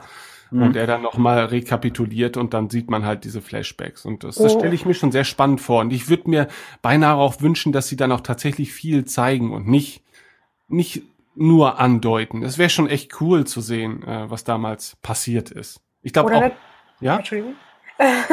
Natürlich auch als Möglichkeit, dass, äh, wie wir eigentlich am Anfang sagten, dass wenn Ray jetzt noch mal mehr Visionen kriegt, dass vielleicht je mehr sie diesen Umgang mit der Macht lernt, tatsächlich ein größeres Bild auf alles bekommen, was wir in Force Awakens schon so sehr kurz und stückhaft gesehen haben. Also dass quasi jedes Mal der Kamerawinkel sich so weiter öffnet und wir Ah, ein ja. ganz anderes Bild auf das Ganze bekommen. Ja. Ja, das wäre auch super cool. Vielleicht beginnt der Film ja sogar mit, mit dem Flashback. Das könnte ja zum Beispiel auch sein. Und dass wir dann quasi ähm, direkt einen Schnitt haben zu Ray, wie sie gerade trainiert oder so. Und, ähm, aber weiß ich nicht. Also da gibt's natürlich viele Möglichkeiten, an welcher Stelle wie diese Sequenz platziert wird und ob sie überhaupt platziert wird. Aber es wäre schon sehr schade, wenn nicht, denn ich finde den Shot an sich ziemlich schön. Ähm, aber meinst- naja, okay. Der Ja? Film beginnt praktisch in der Vergangenheit. Also das Schiff, das am Opening Crawl vorbeifliegt, geht runter auf den Planeten der Jedi-Akademie und dann. Ja, warum nicht? Ich Das meine, wir haben ja cool, bei Rogue One das gesehen, wär dass echt es cool. ganz gut aber dann, funktioniert. wovon handelt, handelt der Opening Crawl? Denn der kann ja nicht, er, der spielt ja dann auch in der Vergangenheit. Ich weiß nicht, ob er, ob der Crawl von zehn Filme später schon in der Vergangenheit am Fliegen ist und man sieht ihn einfach nur nicht. ja, vielleicht läuft der Opening das. Crawl ja auch rückwärts ab und dann, ähm, dann landet man in der Vergangenheit. Du meinst, der Crawl flog eigentlich immer schon rückwärts durchs All, aber die Kamera geht an ihm vorbei, dadurch, dass Also, also quasi, es kommt der Standard Opening Crawl, aber Ja. dann fliegt die Kamera quasi über den Opening Crawl hinweg, quasi Ja. zurück in die Vergangenheit, nach vorne hin sozusagen, und erzählt die Vorgeschichte. Und dann gibt's den Cut zu dieser Sequenz. Oder sie zoomt in irgendwie so ein O-Buchstaben rein und dann in dem O kommt ein neues. Und dann dreht sich der Star Wars Schriftzug dann noch mal so rein, so aus dem Dunkel, so wie bei äh, Per Anhalter durch die Galaxis. Ja. Und dann ganz am Ende sieht man Ray, wie sie auf diesem Felsen aufschlägt und sagt, wow, was war das? What the fuck, Luke? ja, genau. Ich war nicht vorbereitet. Du Schiedbüdel. Okay. Ja. Gut. Ähm, ja, nächster Shot. Was haben wir denn da? Phasma versucht verzweifelt wieder cool zu wirken, nachdem sie PFA alles getan hat, um das zu sabotieren. Und, wenn ihr mal, Ja? wenn ihr das Bild an einer bestimmten Stelle pausiert, in diesem Trailer, in dieser Phasma-Sequenz, äh, werdet ihr links eine Flamme sehen, die aussieht wie ein Lama. Und ich frage mich, ob dahinter ein Sinn steckt. äh, würde noch mal kurz sagen, um es von der anderen Szene etwas zu trennen, kann man eigentlich festhalten, dass der Boden auch sehr spiegelnd und glatt aussieht, als würde es eher vielleicht auf einer Basis irgendwo drin passieren. Ich bin immer noch auf der Suche nach dem Lama-Dämon. Ja, okay, aber das macht ja Sinn. Das könnte ja ein äh, Folgeshot zu dem explodierenden Hangar sein. Quasi, Oh ja, dass, stimmt. Äh, dann fast mal da hineinstapft, weil das sieht ja schon nach etwas größeren Wrackteil noch aus. Ich würde sagen, der Coolness, die Phasma in Force Awakens ein bisschen verloren hat, wollen sie jetzt so ein bisschen entgegenwirken. Ich meine, sie haben jetzt auf der Celebration äh, einmal ein Phasma-Buch angekündigt, was äh, vor Episode 7, glaube ich, spielen soll, und eine kurze Comic-Reihe zwischen 7 und 8. Also scheinbar wollen sie sie als Figur ausbauen, aktiv. Ja, sie, sie versuchen es wirklich. Mhm. Ja. Ich glaube, ich komme immer noch nicht über den Namen Phasma hinweg. Also auch wenn sie diesen Helm und dann die, die, die Buchstaben Phasma da drunter. Es wirkt noch nicht ganz so wie bei Tarkin oder Thrawn, aber eigentlich äh, sind viele Star Wars Namen ein bisschen absurd und wir haben sie einfach nur schon häufiger gehört. Mhm. Vielleicht ist das der einzige Unterschied. Und ich meine, ansonsten lieber sie versuchen, was Interessantes mit der Figur zu machen, als zu sagen, wir geben auf. Klar, eben. Und ja, dann, dann lieber das. Ich glaube, der Roman ist die Hintergrundgeschichte und der Comic spielt nach Episode 7, ne? Genau, im Grunde glaube ich nur, wie sie aus diesem Trash-Compactor rauskommt. Was nicht nach einer guten Prämisse klingt Klingt eigentlich. nicht, klingt nicht nach vier Teilen. Das Nee. weiß nicht, was, was da, was da alles noch passieren soll. Ja, und dann, hier ist sie wieder mit Flammen unterwegs und wird dann ja wahrscheinlich- noch auf Finn treffen. Mhm. Könnte ich mir vorstellen, weil zu niemand anderem im Ensemble hat sie wirklich Bezug. Klar, man Ja. könnte zwischen ihr Ja. und Finn so ein bisschen diese Han-Boba Fett-Dynamik im Grunde aufbauen. Ja, stimmt. Und hatten wir nicht sogar mal die Theorie eigentlich, dass sie, dass sie eher einen auf Kopfgeldjäger macht? Dass sie sagt, ich komme zwar räumlich aus diesem Abfallschacht wieder raus, aber moralisch und, und vom Image her nicht. Also werde ich jetzt Kopfgeldjägerin und die Rüstung habe ich eigentlich so. schon dafür. Ja. Vielleicht Episode 9. Ansonsten, nächster Shot, Rebellenflotte. Ja, Neben, Brup, nebeneinander aufgestellt. Moment, was hat Ben getan? ich habe euch ein Bild von dem Stimmt, das Lama. Lama geschickt. oh ja. das ist echt für ein Lama-Dämon hier. Ja. Ich hatte gerade nur zufällig auf Pause gedrückt und ich habe dieses Lama sofort gesehen und ich musste es einfach festhalten. Okay. Ähm, ja, nächster Shot Rebellenflotte. Nächster Shot Rebellenflotte. Ja, next up. Ja. Rebellenflotte. Äh, ihr in, nebeneinander in, in Reihe aufgestellt. Fast so ein bisschen wie, wie irgendwie eine, eine Schiffsflotte aus dem 14. Jahrhundert oder so. So Kanonenboote. Also Ja, wirkt wieder noch etwas irdischer. Aber Genau. passt absolut. Also eigentlich äh, Raumschlachten in den meisten Sci-Fi-Franchises sind ja eigentlich immer noch, äh, weiß ich nicht, Seegefechten nachempfunden. Was man Ja. daran erkennt, dass nicht eine dieser Korvetten plötzlich falsch rum im, im All irgendwo rumfliegt, weil es immer diesen einen unkonventionellen Captain gibt. Und äh, da passt das hier eigentlich ganz gut. Und ich meine, dass sie von, äh, dass sie von rechts nach links kämpfen, unterstützt nochmal, dass sie angegriffen werden. Das ist ja normalerweise. Normalerweise ist es doch immer, die Guten bewegen sich von links nach rechts und die Bösen von rechts nach links, ich meine? Die Guten bewegen sich in Leserichtung, genau. Und äh, der Trailer hat, hat jetzt den Fall, wo das andersrum ist und die Speeder über der Salzwüste fliegen auch eigentlich verkehrt rum. Mhm. Also es wirkt beides so, als ob sie verteidigen statt angreifen, aber ja, es gibt keine, keinerlei Hinweise darauf und vielleicht haben sie es auch einfach für den Trailer gespiegelt. Was sagt ihr Ja. äh, zum Design der, äh, der Korvetten? Also so eine Mischung aus Nebulon B Fregatte, B-Wing und Oh. Sonic Screwdriver. Von, gibt so eine Raumstation, wo die wie so, ein- so ein Schlüssel können sie sich so reinfügen und drehen. ja. ja, wie gesagt, wir wollten ja neue Designs und das ist, kann man glaube ich als eines hinnehmen, das trotzdem nicht völlig aus dem Rahmen fällt. Ja, das stimmt. Also Ja. ich- das ist ganz cool. Gut. Gut. Hat noch irgendjemand irgendwas zu dieser äh, Raumschlachtsequenz zu sagen? Außer, dass sie vielleicht auch so ein bisschen so der, der ähm, Fingerzeig fürs Fandom sein soll. Seht her, es wird auch Weltraumgefechte geben. Haltet die Klappe. Äh, ja, wobei Rogue One hat ja äh, viele, viele äh, Anfragen erfüllt, was, was Ja, das, das angeht. Äh, der grüne Planet könnte Dakar sein, falls sie immer noch auf, auf dem sind am Anfang des Films. Falls es wirklich davon zu flüchten gilt, weil es scheint ja nicht der Salzwüstenplanet zu sein.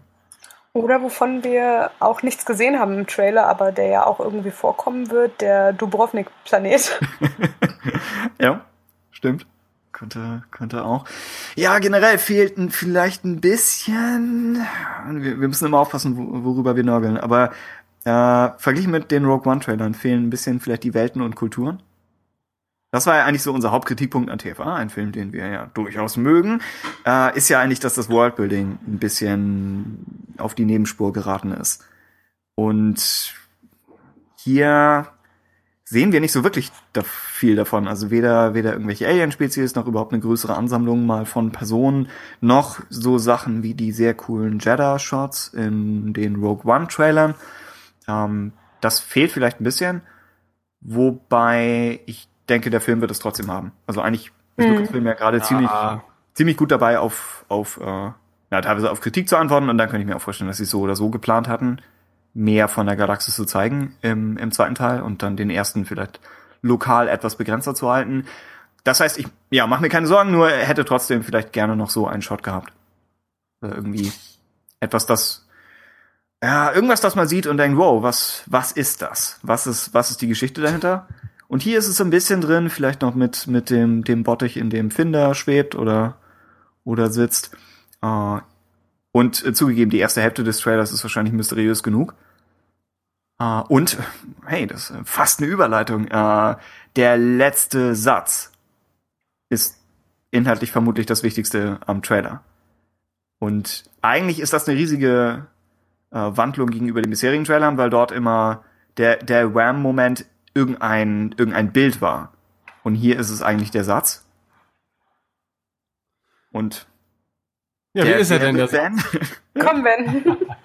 wir, wir wissen alle, dass du ihn sagen musst. ähm, was ich ganz, ja, bevor ich diesen Satz jetzt ausspreche, Okay, wir bauen drauf hin. Okay.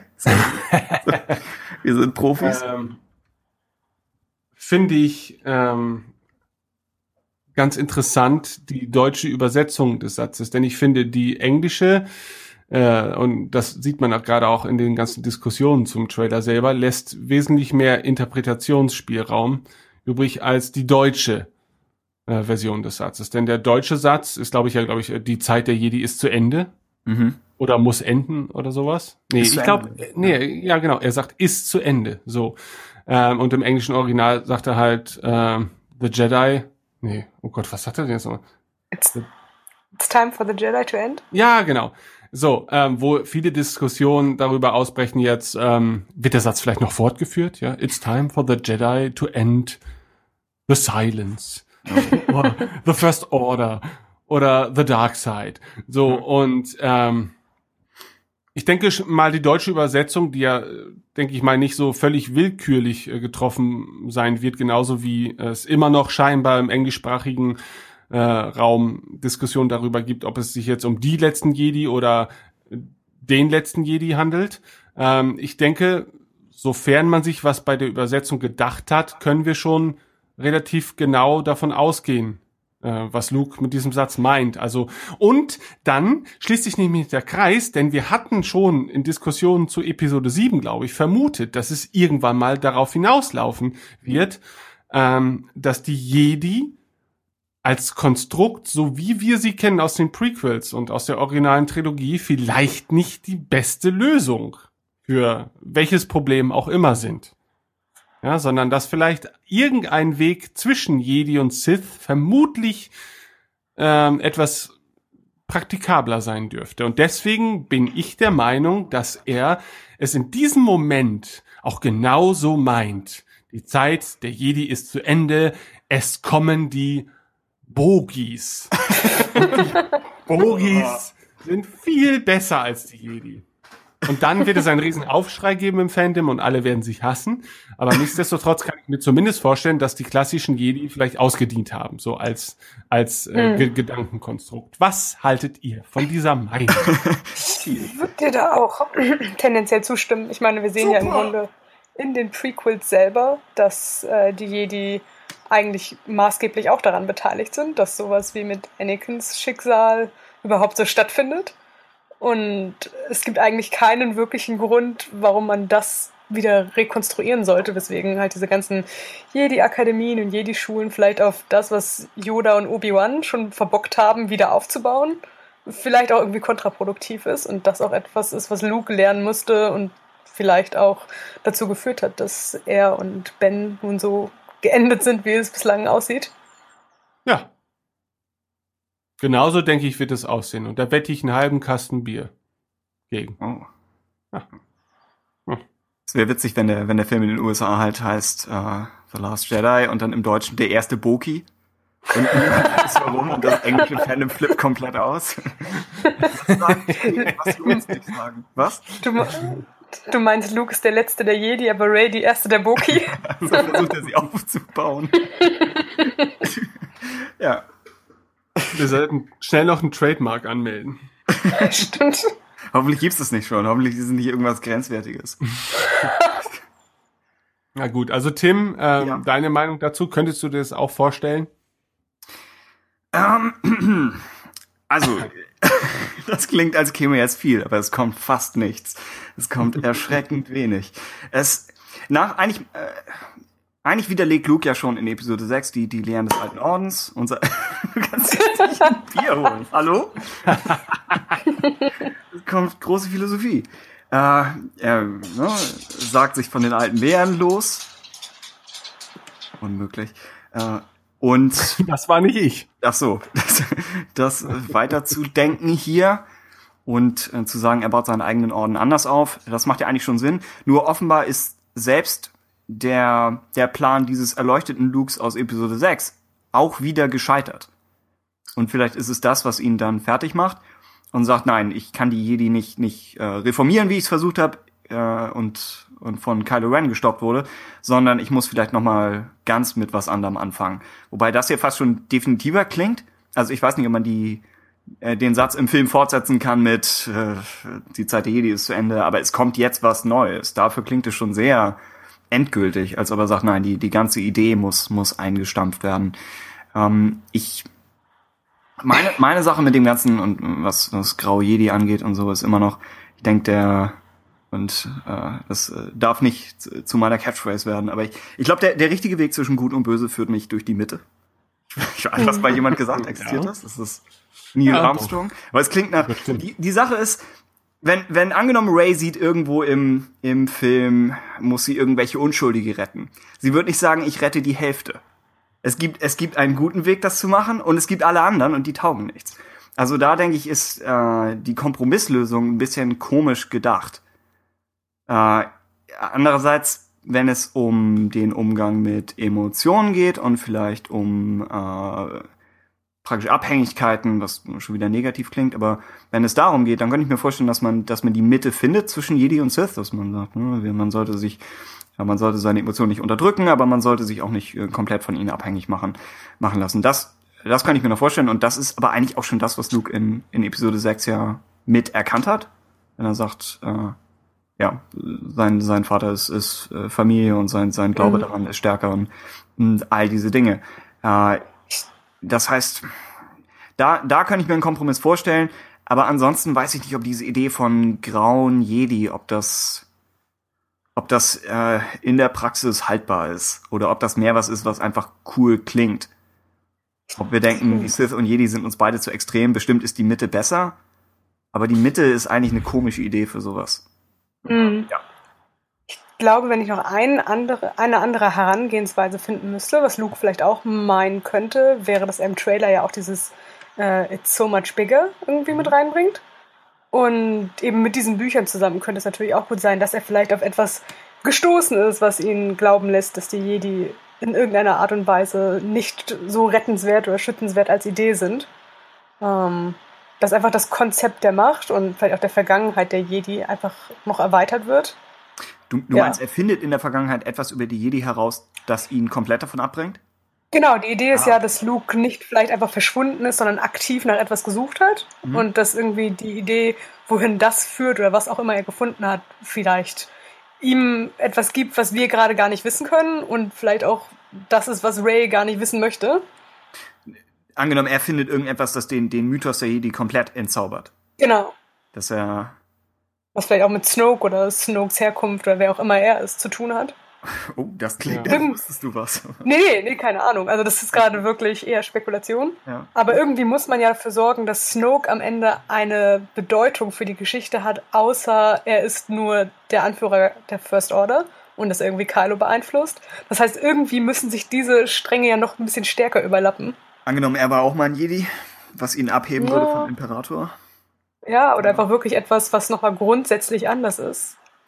Ja, oder halt eben Luke äh, er, will sich halt wirklich oder hat die die Grundlagen des Jedi-Seins sozusagen erforscht. Na, also Genau. dass so er so die Essenz rauszieht und dann halt eben die Zeit der Jedi vorbei ist, aber jetzt kommen die Super Jedi und sind halt die Jedi, die halt wirklich noch mal die Essenz des Jedi-Seins äh, in die Welt tragen wollen. Also ich bin auch, auch wenn viele jetzt zurzeit in Diskussionen total abgehen auf den, äh, auf die Idee von grauen Jedis, äh, bin ich schon der Meinung, dass ich es eigentlich für Star Wars ganz gut fände, wenn es halt noch ganz eindeutig zu definierende gute und böse Seiten gibt, weil das ja auch ein bisschen Teil dieses dieser mythologischen Aspekte von Star Wars ist. Ne? Dass halt nicht, dass es halt doch eben diese sehr märchenhaften Fronten gibt, die sich bekriegen. Ja, und Mhm. wenn sie den Pfad äh, von grauen Jedis beschreiten sollten, finde ich, sollten sie das aber dann vielleicht auch nicht zu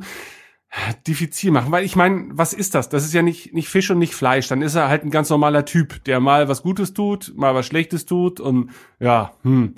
Aber ich finde, dann wird's halt auch so ein bisschen, ein bisschen dröge und beliebig auch. Also ich mag das schon, dass es halt so diese diese Märchenwesen noch gibt, die halt vielleicht dann tatsächlich im Kern nur gut sind. Auf der anderen Seite natürlich, okay, die Prequels allein haben gezeigt, dass eben die Jedis, oder die Jedi als solches halt eben total fehlerbehaftet sind und, und ähm, ja, f- aus reiner Vernunft heraus äh, eigentlich nicht das sein können, nachdem man zwangsläufig streben müsste, um der Galaxis jetzt das Allerbeste zu bringen.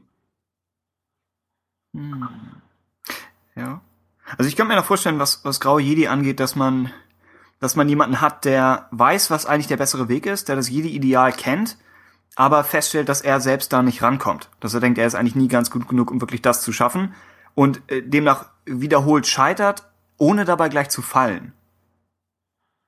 Momentan bewegt es sich ja immer zwischen diesen zwei Extremen, wie, wie Obi-Wan äh, bekanntermaßen äh, vorwirft. Aber ja, falls es einen Weg gäbe, äh, angenommen jemand fällt, ja, jemand ist ein bisschen düsterer unterwegs, ohne gleich ein vollwertiger Sith zu sein. Das könnte ich mir noch vorstellen als, als etwas, das in der Galaxis äh, existieren könnte und als etwas, das, das sich noch für eine Geschichte eignet. Aber trotzdem denke ich äh, auf, keinen, auf keinen Fall, dass es besser wäre als, als Jedi. Das ist dann einfach menschlicher als Jedi, aber nicht, ja, was, was die Jedi auszeichnen sollte, ist ja, ähm, nach diesem Ideal zu streben und wenn sie es nicht in, in jeder Hinsicht erreichen, dann, dann ist das vielleicht fast noch zu verzeihen. Aber ja, ich, ich sehe noch nicht so richtig, was die, was die weiterentwickelte Form der Prequel Jedi genau sein soll. Man kann halt sagen, okay, sie, sie dürfen Familien aufbauen. Äh, sicherlich Arroganz war, war bei dem Prequel Jedi ein Problem. Vielleicht wie das, was, was Sissy, Sissy sagt, ist. wow. Wow. Versprecher, ja. äh, vielleicht was, äh, was die Dame sagte, dass, äh, dass man noch auch Ideen aus der Vergangenheit mit reinnimmt und vielleicht auch noch andere Religionen. Also dahin bewegt sich Star Wars unter, unter Disney ja auch, dass man sagt, es gibt noch mehr Machtreligionen und vielleicht nehmen sie davon noch mehr mit auf. Über all dem schwebt noch so ein bisschen der Schatten des alten EU, wo Jason Solo all das getan hat und trotzdem gefallen ist. Und deswegen, ja, bin ich vielleicht noch etwas skeptischer, was einfach diesen Weg angeht. Ja. Ja, Ja. das, das wäre das. Ansonsten der, äh, der Shot von, von Luke äh, als Silhouette in diesem schmalen Höhlenausgang. Mhm. Fand ich ist. Trägt so etwas von der Form, was aussieht wie so ein Regencape von so einem Fischer, wenn das ja, gelb genau. wäre. Sie haben ihm, ich glaube in Episode 7 am Ende hat er ja noch was, was auch bis zum Boden reicht. Und Mhm. dann haben sie ihm vermutlich gesagt, nachdem Mark Hamill fast von der Insel gefallen wäre, haben sie gesagt, irgendwas, irgendwas anderes geben. Ja. Am Ah. Ende von Episode 7 hat er vor allen Dingen äh, diesen Umhang, äh, bei dem die Kapuze an den Umhang festgenäht wurde. Und wenn man das einmal gesehen hat, dann sieht es grauenvoll aus. Oh nein. No. Bleibt es aus der Sendung. Das Ja. Ja. war eine Spoilerwarnung. Guckt euch diesen letzten Shot an, der ist einfach, es ist echt schlimm. Es sieht total albern aus. Oh Mensch, aber, aber warum hatten sie nicht so einen Umhang? Na gut, es ist schwierig, Dinge da hinzukriegen auf die Insel, ja. Ich dachte, als, als ich diesen letzten Shot hier gesehen habe, also einmal natürlich ist es symbolisch für der letzte Jedi ist auf dem Weg nach draußen und er ist irgendwie rechts im Bild, was heißt, er ist schon am Ende angekommen und was nicht alles.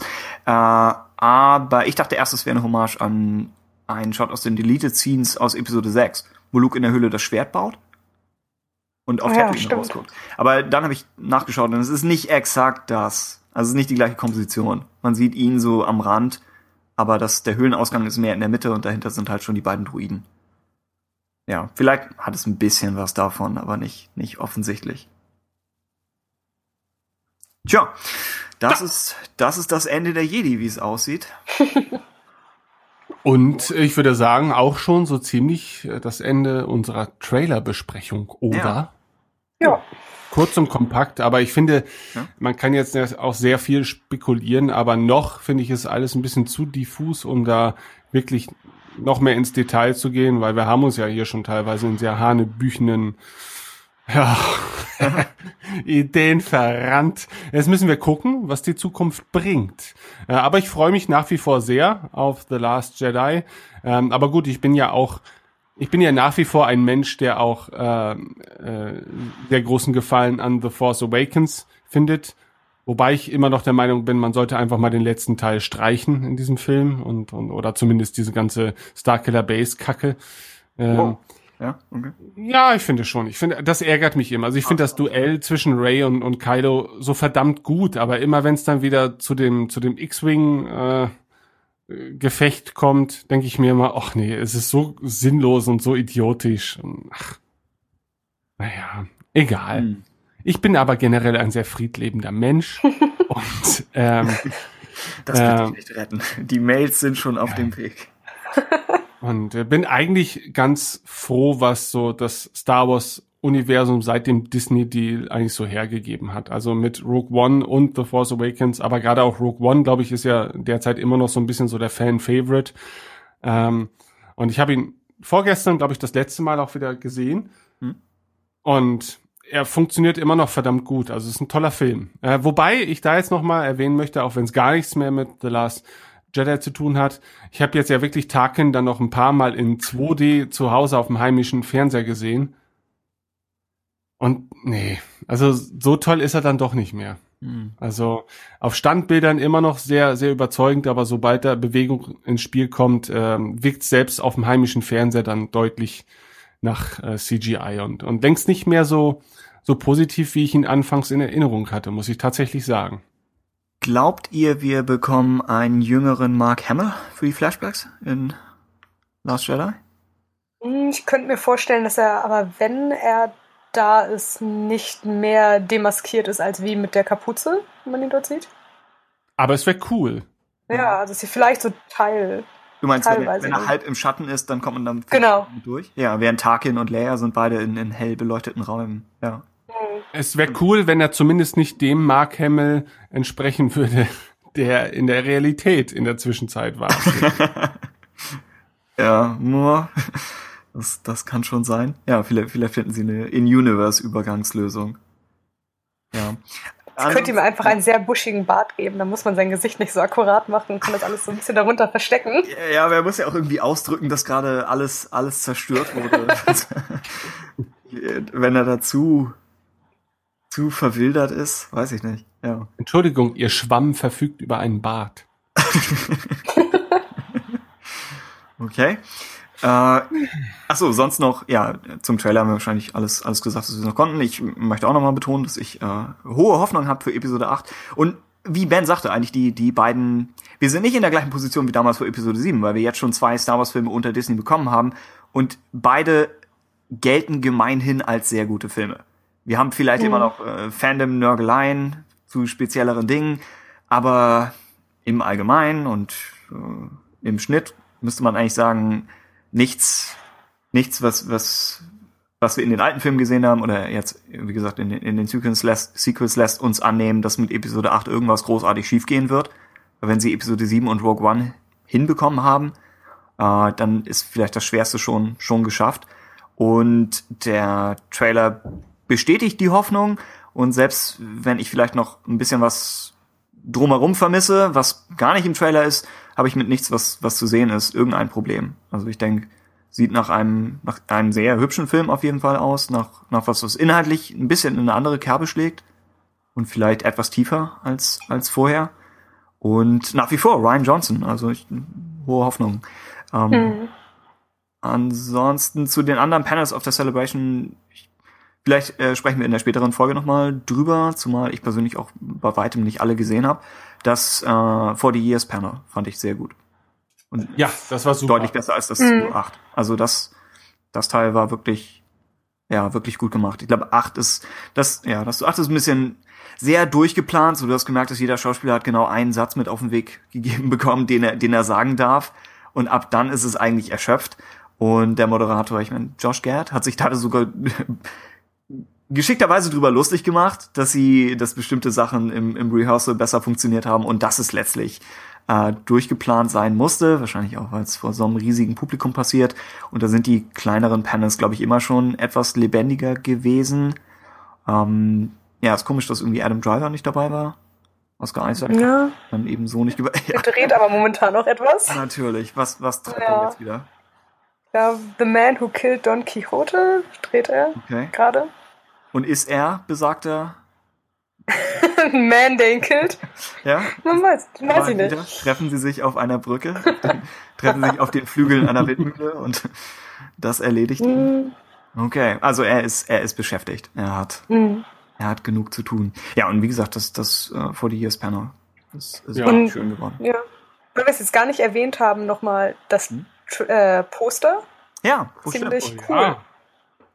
Also das war, finde ich, so eine Gutmachung, auch wenn es wahrscheinlich das finale Poster ist, aber äh, eine Gutmachung gegenüber diesem Photoshop-artigen Poster, was es jetzt zu Force Awakens gab. Und ich mo mochte, glaube ich, auch keins der Rogue One-Poster richtig gerne. Okay. Dementsprechend, Ja. das war schon ziemlich cool. Die Rogue One Poster sind auch weitgehend äh, Floating Heads, ne? Ja, genau. Also vielleicht das eine, wo Rebellen und Sturmtruppen sich irgendwie im Wasser, im, im knietiefen Wasser gegenüberstehen, was auch wieder ja nicht, nicht so ganz das Wenig mit dem Film zu tun hat. ja, genau. äh, ja, aber stimmt, dieses Poster hier in Anlehnung auch an das alte Episode 4 Poster und Und ja, wahrscheinlich Sinnbild für Race-Konflikt ja, Film. genau. Und es ist viel aufgeräumter als alle bisherigen. Also selbst der, Mhm. das ursprüngliche TFA-Teaser-Poster von äh, Struzer noch hat Mhm. mehr Elemente drauf. Und Das ist halt auch cool, dass sie hier mit diesem Rot und Blau wieder so spielen. Ja, Und, äh, Rays Klinge ja so ein bisschen zwischen den beiden hindurchgeht, aber auch so ausläuft in Rot. ja. Und die Strahlen von Rays Klinge sind das Jedi-Symbol. Also Genau, das ja. Jedi-Symbol oder natürlich Kylos Lichtschwert ein bisschen. Ach so, ja. ja, stimmt. Aber beides kann man drin sehen. Ja, ja, an, an, an dem hält er fest. Äh, die Frage ist wirklich, was für ein Post, äh, was für ein, was für ein Stellenwert nimmt das Poster später ein? Also ist es auf irgendeiner Blu-ray drauf oder ist es mehr so ein, so ein frühes eben Teaser-Poster wie dieses eine Strusan-Ding, aus- was man dann, dann auch später nicht nochmal wieder gesehen hat? Ähm, eigentlich finde ich es von der Art her deutlich stärker als, als die TFA-Sachen. Andererseits, weil es so aus der Reihe schlägt, weiß ich nicht, ob das dann später im Regal wirklich funktioniert. Ich meine, wir werden, wir werden eh tausend Editionen kriegen und irgendeine davon wird, wird optisch einheitlich sein, aber so schlägt es vielleicht fast ein bisschen sehr aus der Reihe. Ja. Vermutlich kommt noch die Floating Heads Ja. Variante. Hm, schade. Vielleicht kommt noch ein interessantes IMAX-Poster. Das war ja auch bei TFA eigentlich ganz gut. Mhm. Also da besteht noch Hoffnung. Ja, und wir schauen sonst, was kommt. Jupp. Letzte Worte noch von irgendwem? Ja, ich finde das Oh. doof, dass ähm, die Stars auf den Panels immer die gleichen Geschichten erzählen. Ja, stimmt. Gut. Ja, ich wollte noch mal einen wertvollen Beitrag leisten. du, du wolltest Weil noch ich mal die nebenbei schon meine auf, auf Nudeln mit Pesto essen muss. Okay. Ja, ja, was, was soll man dazu noch sagen? Wobei, teilweise fallen dann ja doch immer noch mal interessante Dinge durch. Und speziell Harrison Ford hat ja schon was, was leicht Unberechenbares. Also wenn Ja, er da gerade nach dem nächsten Wort sucht, man weiß nie ganz genau, was kommt. Und er hat ein, zwei äh, wirklich schlagfertige Sachen auf Lager gehabt. Und wahrscheinlich noch tausende mehr. Also das, das funktionierte schon gut. Und mein Gott, John Williams. Also Mhm. Nein, das. Ja. Hm, okay. Dann ja, Ja, gut. Also, das Thema Celebration noch nicht völlig durch, aber für diese Sendung versuchen wir das etwas kürzer zu fassen. Und äh, nebenbei, es kommt noch ein Buchclub, den ich eigentlich über Ostern schneiden wollte. Das ist noch nicht passiert. Äh, falls ihr uns Feedback zum Thrawn-Roman geben möchtet, äh, könnt ihr das in einem beliebigen Buchclub-Post tun. Ähm, falls ihr uns eure Meinung zum Trailer geigen möchtet, dann könnt ihr das sogar in einem beliebigen Post tun. Ich glaube, das kann praktisch überall passieren. Und wir versuchen dann in einer der nächsten Folgen da nochmal drauf einzugehen. Ich meine, wir haben auch noch anderes Hörerfeedback, was es nicht in die Community-Folge geschafft hat. Also es, es steht uns noch einiges bevor. Und wir hoffen, dass wir dieses Jahr vielleicht, vielleicht etwas mehr Folgen bringen können, aber das hoffen wir eigentlich jedes Jahr. Mal schauen. Es ist ja wieder ein Saga-Episodenjahr, also vielleicht, vielleicht Ja, schaffen genau. auch wir Außerdem haben wir eine neue Staffel, die geraden, nee, wir sind jetzt in der ungeraden Staffel, ne? Ja, und Staffel 5, da gibt's nichts Einheitliches für. Bei den meisten Serien sind ja so zwei und drei immer die guten. Ja. Und dann vier und fünf gehen ihnen eigentlich die Ideen aus. Also so gesehen, so gesehen erwartet nicht zu viel. Aber wir haben noch, ja, wir haben noch die gleiche Besetzung, ist noch niemand gestorben. Das, das zumindest. Das ist ja fürchterlich, Tim. Ich muss dich jetzt mal aus deiner Melancholie hier rausreißen, Bitte. Tu das. dich hier selber deprimierst. Ähm, Ich möchte mich bei euch beiden bedanken, dass ihr Oh so ja. kurzfristig Zeit hattet. Ich habe Ähm, versucht, mich zu erinnern, wie wir diese Folgen eigentlich normalerweise beenden. Und jetzt weiß ich wieder. Nur mit Tod. Ich hätte noch Stunden so weitergeredet. Irgendwann sind wir alle nur Schall und Rauch. Es geht schon wieder los, auf jeden Fall. Ja, stimmt doch.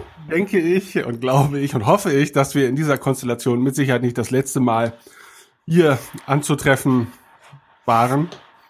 Ähm, und wir freuen uns auf die nächste Episode. Bis dahin haben wir vielleicht wieder ein paar neue News und wir haben ja auch noch ein paar große Themen, die wir irgendwie zwangsläufig noch angehen müssen. Also immer noch müssen wir The Clone Wars abschließen und mit Rebels haben wir noch nicht mal angefangen.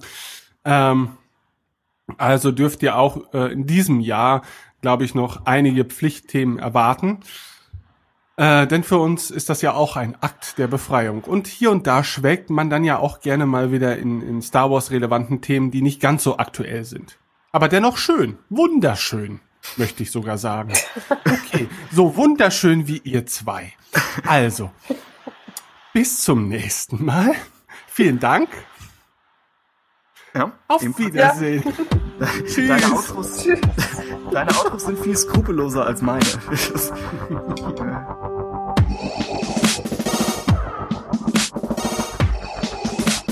What is thy bidding?